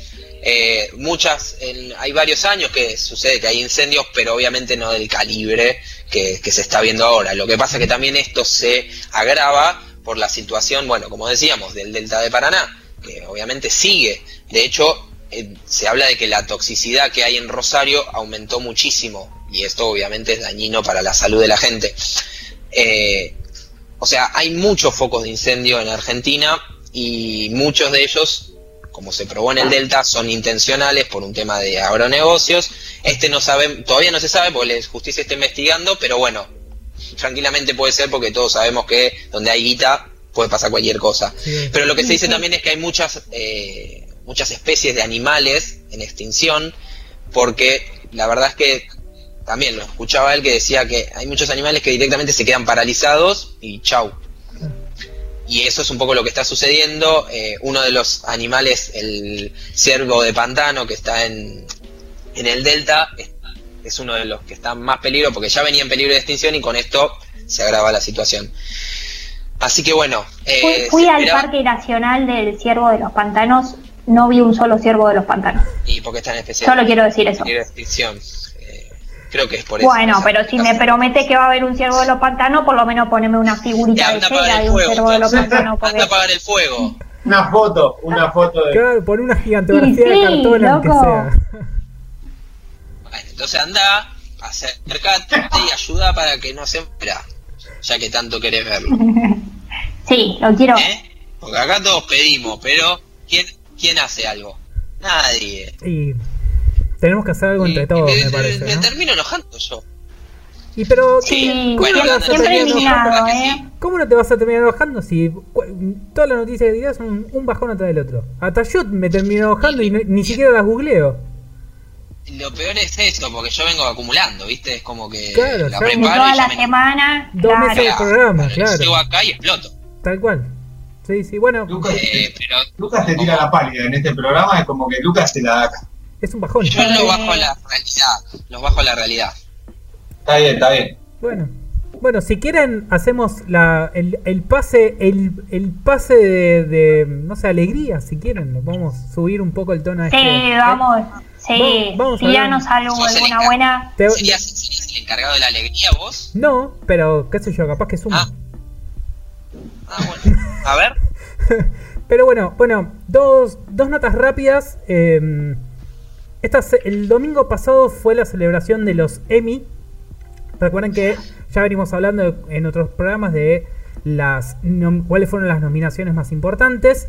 Esta celebración fue un poco rara porque fue toda en remoto, o sea, había un par de personas, tanto el, el presentador como algunos actores que estuvieron en un estudio respetando, re- respetando distancia social, todo el resto de los nominados estaban de forma remota. Repasamos rápidamente algunos de los grandes ganadores. Eh, recuerden que los Emmy, eh, además de las categorías más importantes, están relacionadas con series de comedia, series de drama y miniserie o, película de, de, televisión. Entonces, dentro de lo que es comedia, hay algo ahí que a mí por lo menos me dio un, un- poco me hizo un poco de ruido. La serie que ganó todo relacionado con comedia se llama Schitt's Creek, ganó 7 Emmys. Eh, obviamente estaban nominadas todas, pero los ganó todos. La, lo, lo que me hizo a mí un poco de ruido es que eh, esta serie este año estrenó la última temporada de los últimos 5 años. O sea, hace 5 años que salió la serie, recién este año es la última temporada y este año ganó todo. Con lo cual me da un, me da un poco de qué pensar. digo, la última serie es, es buenísimo, le están dando todos los premios Consuelo. Eh, en cuanto a mm, serie dramática, la mejor serie es Succession, la verdad es, está buena, es recomendada. Está buena, sí, yo la Está vi. buena, es de HBO, ganó 4 Emmys, ganó además de mejor serie, mejor, eh, perdón, 3 Emmys además de mejor serie, ganó mejor director y mejor actor. Y en cuanto a lo que es miniserie, eh, ganó Watchmen, que es también de HBO. Es, es raro que una miniserie relacionada con, con superhéroes gane un Emmy. Por, el- por eso también es, es destacado. Ganó 4 en total, además de mejor miniserie, mejor actriz para Regina King, mejor actor de reparto y mejor eh, guion. Esto en cuanto a los premios más destacados, obviamente después también hubo premiaciones relacionadas con mejor eh, programas del tipo reality o de, de mm, eh, competencias, también mejor... eh, bueno, nada. Lo que a mí también me llamó mucho la atención, porque la vi en vivo, es la celebración en sí fue bastante, bastante rara. Había mucho delay, los traductores, la verdad, si la, si la veías doblada en TNT, los traductores estaban muy, muy desfasados, entonces no se entendía nada de lo que estaban traduciendo. En algún punto se terminaban como redondeando la idea y quedaban cosas afuera. eh, la verdad, bastante, bastante mala en ese sentido. Les mandaban a los, a todos los nominados, les mandaban con una caja negra. Y el que salía ganador se abría la caja con papelitos y salía una mano con el Emmy. Muy forzado todo. O si no aparecían unos tipos con unos trajes tipo. No sé. Todos, todos como encerrados en unos trajes anti todo. Y les llevaban el Emmy y se iban raro, todo muy raro, la verdad no estuvo buena. Eh, también que normalmente son recaretas estas celebraciones, pero mm, bien o mal, qué sé yo, tenés algunos pasos de humor donde lo puedes disfrutar, qué sé yo, en, en algún, en algún Oscar. Eh, nada, La verdad- pasaste bomba entonces viéndola. no, la verdad, la verdad, Sí, no la- sí. la verdad no- que La pasó re bien. la verdad, les soy honesto, no no la terminé de ver porque me aburrió. eh, pero fue, fue como muy tirada de los pelos. En un momento, al principio de la celebración, estaba Jennifer Aniston en el piso y quisieron hacer un pase de humor del tipo, bueno, vamos a desinfectar el sobre con los ganadores y lo pusieron adentro de un tacho de basura y lo prendieron Ah, fuego y no lo podían apagar. No lo podían apagar. Eh, después Sí, eso lo vi. en algún momento cuando obviamente hablaron del tema del racismo, quedó como muy, muy aislado, no se entendía si, si le estaban dando un espacio en vivo o, o- o lo estaba como que quedó muy incómodo, como si no lo hubieran tampoco ensayado, la verdad quedó como muy... a- no, no, no fue limpio. La verdad no, a mí no me gustó. No sé si es por un tema de que se intentó hacer todo de forma remota y no tiene la misma gracia, o porque realmente estuvo mal planificada o producida. Ahí ya no, no, no lo puedo determinar, pero la verdad buena no estuvo. Y bueno, en cuanto a los premios, ya les digo, lo de mejor comedia, que haya ganado 7 Emmys consecutivos en la misma en la misma cele- celebración, cuando hace 5 años que, es- que está montada la serie, es raro, es, es muy raro. No sé si es premio consuelo o porque realmente la última temporada estuvo buenísima, pero la verdad Por la voy a ver. ¿Cómo? Claro. Por insistencia, digo. Claro, no, no, la verdad no, no, no me cierra. La voy a ver para tratar de entenderlo, ¿no? Porque tiene que ver con eso. Y bueno, y el último tema de la columna es. Esta semana salió. No sé si, si todos saben, pero si, si no les cuento, el, 2 de no- el 3 de noviembre hay elecciones en Estados Unidos. Elecciones presidenciales de ¿Vas a Estados votar, Unidos. ¿Cómo? No, no me toca. La verdad que ¿Vas a esta, vez no. Aparte no es obligatorio. Bueno, justamente tiene que ver con eso. Eh, como el voto no es obligatorio.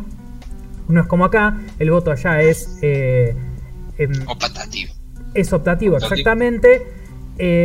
Puede ir a votar cualquiera y además no gana el que más votos tiene, sino que gana el que más cantidad de electores tiene. Entonces es como distinta la estructura de votación. Muchos famosos están, como tienen mucha repercusión y mucha visibilidad, están pidiendo a la gente que vaya a votar. Eh, Perdón, perdón. Sí. ¿Cómo es el tema de los votos?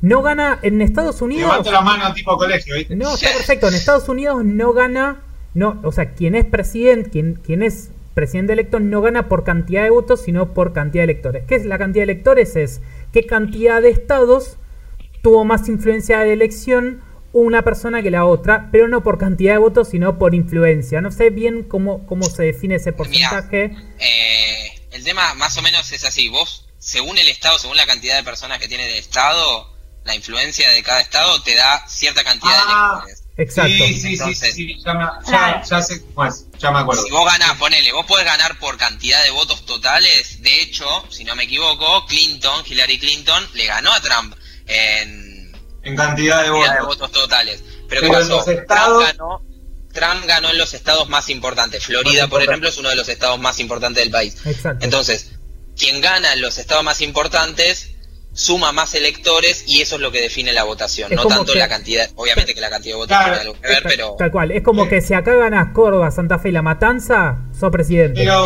y no importa la cantidad de votos del resto del país. Entonces, justamente entre eso y que el voto no es obligatorio, muchos famosos están llamando a que la gente se comprometa y vote. Porque como no hay ninguna penalidad por no votar, bueno, nada, no van. Uno de ellos es Samuel Jackson, que ya en su momento en redes había, había hecho algunas cositas relacionadas con que se queden en casa por tema COVID. Bueno, ahora está llamando a votar, pero de una manera bastante particular. Ahí vamos a ver un pequeño video donde eh, claramente Samuel Jackson se pronuncia en contra de Donald Trump, entonces está llamando a votar para que no voten a Trump, sino que voten a la oposición, en este caso. Entonces, no tuvo mejor idea que eh, mandar a la mierda a Donald Trump en 15 idiomas distintos. Vamos a ver ahí. Sí, sí, sí, mm, multilingüe el señor. Ahí vamos a ver un pedacito del video que subió a redes. Denme un segundo que subo el volumen. Ah!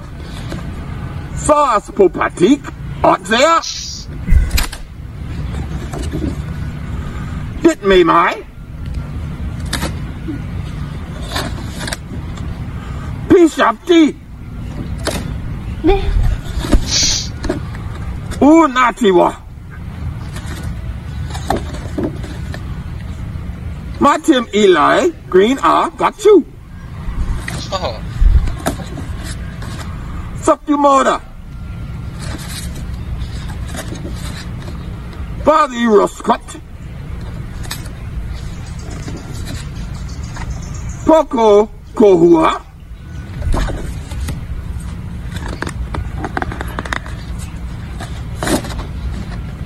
kula get mamau. Wa imbwawe.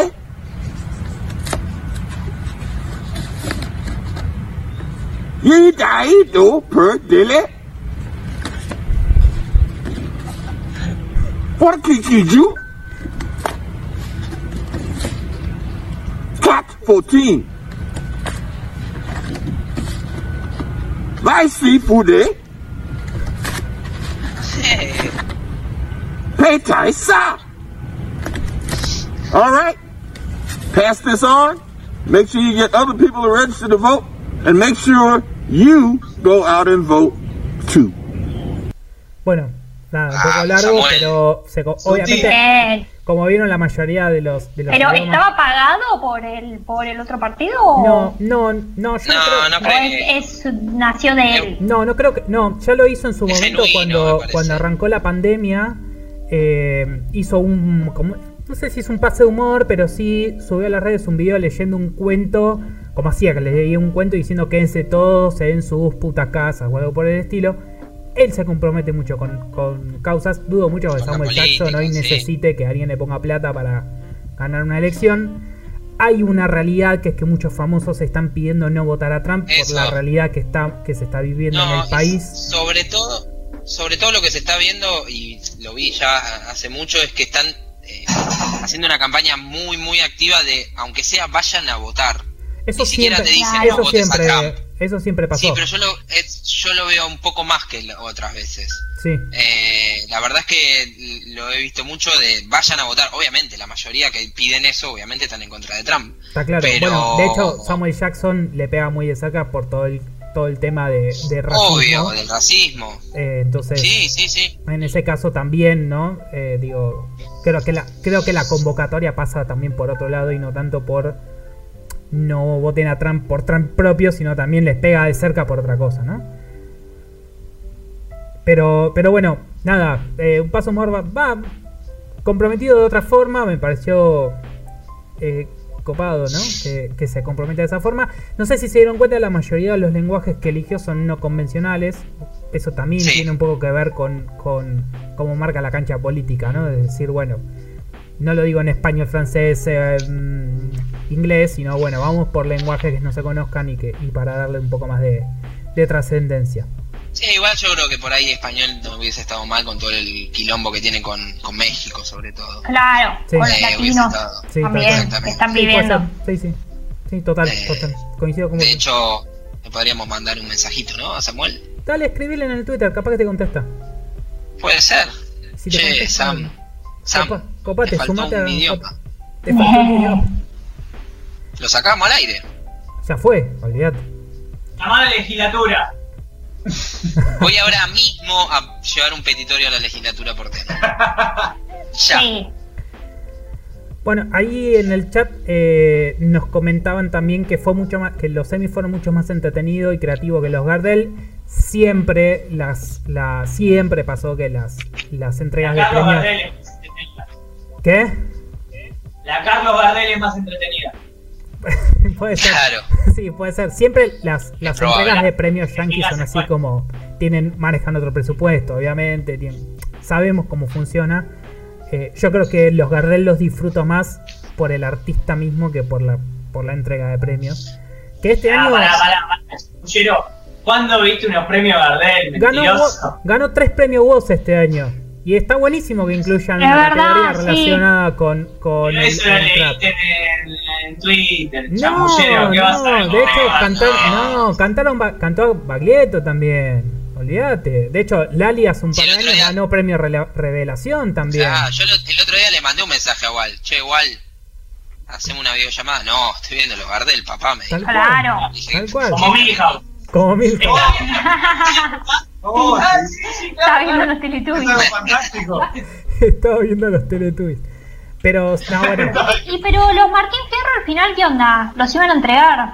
Mirá, no- Dijeron también, tipo no lo- los semi. No lo escuché a Aventura hablar del tema, sabemos que es un chanta ese y depende de dónde venga la guita, si hace o no. Habían dicho de alguna Ah, estás, posibilidad. estás. Y pero. Está bien. Eh, fuerte, Ahora, ¿eh? Aventura es el, el presidente de Aptra o algo así. Exacto, Sí. exacto. Ah, de hecho, bueno, no, todavía no está definido si se iban a hacer o no, dependían de cómo venga el tema de- con los medios acá en Argentina, estaban pensando también en hacerlo de forma remota, bueno. Tampoco hay mucho que premiar, porque no es como la música que vos capaz Sí. podés sacar el tema, porque lo grabaste, Si se la pero... pasó, nada. Gana de nuevo Floricienta. Jesús. Claro, Pasan, pasan Jesús, Jesús. Floricienta, claro, na- nada, de- nada de local, Sí, entonces. claro. Cualquier momento se lo dan a, a Fantino. ¿Por qué? No sé, porque están en la tele haciendo Es- algo. porque qué es el único. Claro, no hay Porque es el otro. único al aire. No hay otro. Total, totalmente. Pero bueno. Ahí los vemos a. No sé qué tenés para decir, Marce. ¿Qué? ¿Qué tenés para decir para Para sumar. ¿Te gustó estar en el programa? No, me, me, me copó, la verdad que es la primera vez esto, que, que, que hago algo así, eh, una payasada tan grande, digo, no. Está bueno. Nos pasó a todos el primer No, no, la no te verdad que la preocupes. primera vez. Nos eh, pasó a todos, sí, sí, eh, un gusto conocer a Ani, porque tampoco la conocía, lo sorprendí. Sí. Eh? Wally tampoco la conocían igual. Wally Ah, tampoco claro, me no. conoce, yo tampoco lo a, conozco. a a a pesar de que me, ma- conocemos. de que me mató, porque dijo que bueno, Ay, pará, hay que decir la Tenía verdad de la 50 edad. Hay que, hay que develar el tópico. No, hay que develar. ¿Cuál es, cuál es tu edad, eh, Marce?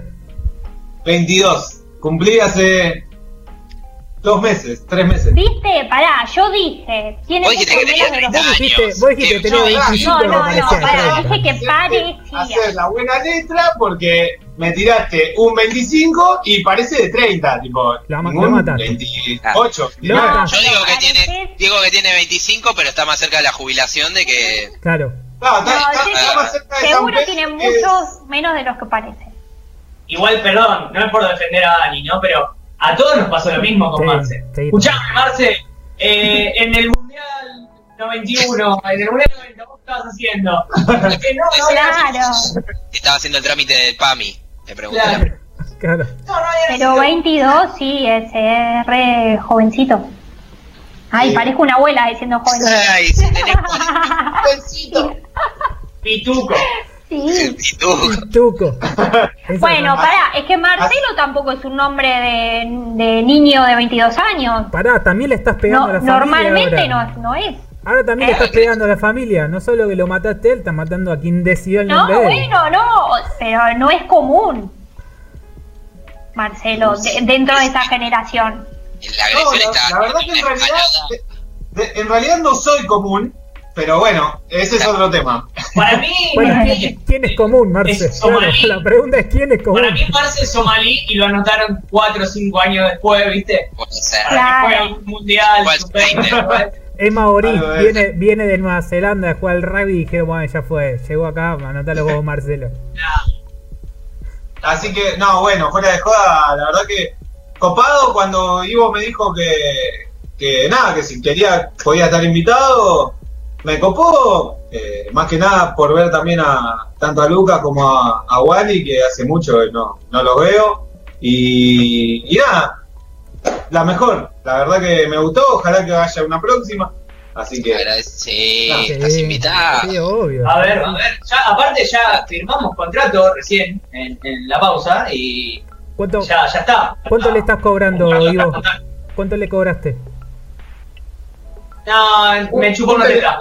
Ah, Una chupada Ok. en el corte, en el corte. Ok, fue, fue menos de lo que, de lo que tuvimos que hacer nosotros. Fue menos de lo que fue menos de lo que ganaba, mucho menos de lo que ganaba la chica que se dejó chupar la teta. Claro. Decisión, ¿no? Mucho más barato. Nos estamos metiendo Ay. en un terreno medio cabre- Sí, escabroso, sí, ¿no? sí, sí, Pero- sí, salgamos de eso, salgamos de ahí porque...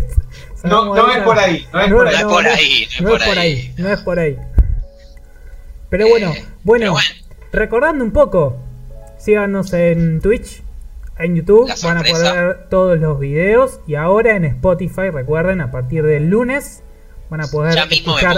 este programa y Ah, si no. nos buscan en Spotify ya está el programa anterior, ¿sí? Ah, voy a escucharlo ahora. Bueno, no tenés otra cosa mejor que hacer, ¿no? Está claro. Me sorprende lo, por decirlo de alguna manera, el horario que estamos terminando, porque no son las ¿Viste? 4 Che, menos 20 bastante de la mañana. tal cual. sí, sí, sí. Sí, sí, para mí tiene que para mí es porque está Marce. Es Sí, porque para- está lo, hicimos, lo hicimos para quedar bien. Sí, tal cual. Sí, sí, sí. Sí, sí, ¿Es algo bueno o es algo malo? No, Algo es algo bueno. bueno. Todavía no Algo lo bueno, sabemos. Todavía no lo sabemos en realidad. Y yo creo que es algo bueno. Nosotros siempre decimos, Cinco siempre- y media de la mañana, todo detonado, Detonado. da. Sí, nosotros normalmente decimos que arrancamos a las 6 y que no sabemos cuándo terminamos. No, mentira. Decimos que arrancamos a las 6 y terminamos a las 8. Lo que pasa Claro. es que más cerca de las Pasa que 8 mentimos. terminamos, fue 9 menos 5. Claro, Sí, tal cual. Bueno, verdad. Nuestra, No, ocho- hoy, ve- hoy bien, nos comportamos bien. Bueno, Bueno, ha sido un nuevo capítulo de, de 4 de copas. Esta vez un 5 de copas fue, porque tuvimos un invitado. Eh, un invitado que puede llegar a tener su columna estable en el programa. que Está, Su columna gastronómica. muchas tratativas. Vamos a ver bien de qué se trata después. Pero el área gastronómica la tocamos poco, así que me gusta, Sí. me gusta. bueno. Me parece tocaba- bien, ¿eh? La tocábamos poco porque estábamos en pandemia, entonces, que digo, también era un poco complicado. Que no comes, pandemia no comes. En pandemia no co- ¿Para qué vas a recomendar? Hoy hice un churrasco con papa frita en casa. Nada, eh, no sé. Bueno, pero por ahí te puede tirar alguna idea copada para ya que no Ah, puedes comer en tu casa, Wally. Claro. En vez de es comer bueno. arroz, arroz con, no sé. Hoy vamos a, claro, hoy vamos a comer arroz porque no tenemos ingresos. Porque no- Como en fin de Me mes. quedó del mediodía. Claro. ¿Cómo recuperar las horas del mes para comer hoy? Porque no sé mañana si llegamos a comer. Hoy vamos a comer uñas. Bueno. ok. Es buena, buena. Ingenios para sobrevivir. Está muy bien, está muy bien. Bueno, hasta acá el capítulo de hoy. Los esperamos el próximo sábado a las 18 y esperemos que no hasta las 3 de la mañana como logramos hacerlo. Un abrazo grande a todos. Cuídense. Si salen a la calle, salgan con la protección necesaria y cáguense a codazo. Nos vemos la próxima. Adiós. Y por Spotify también. Eso. Súbense a Spotify.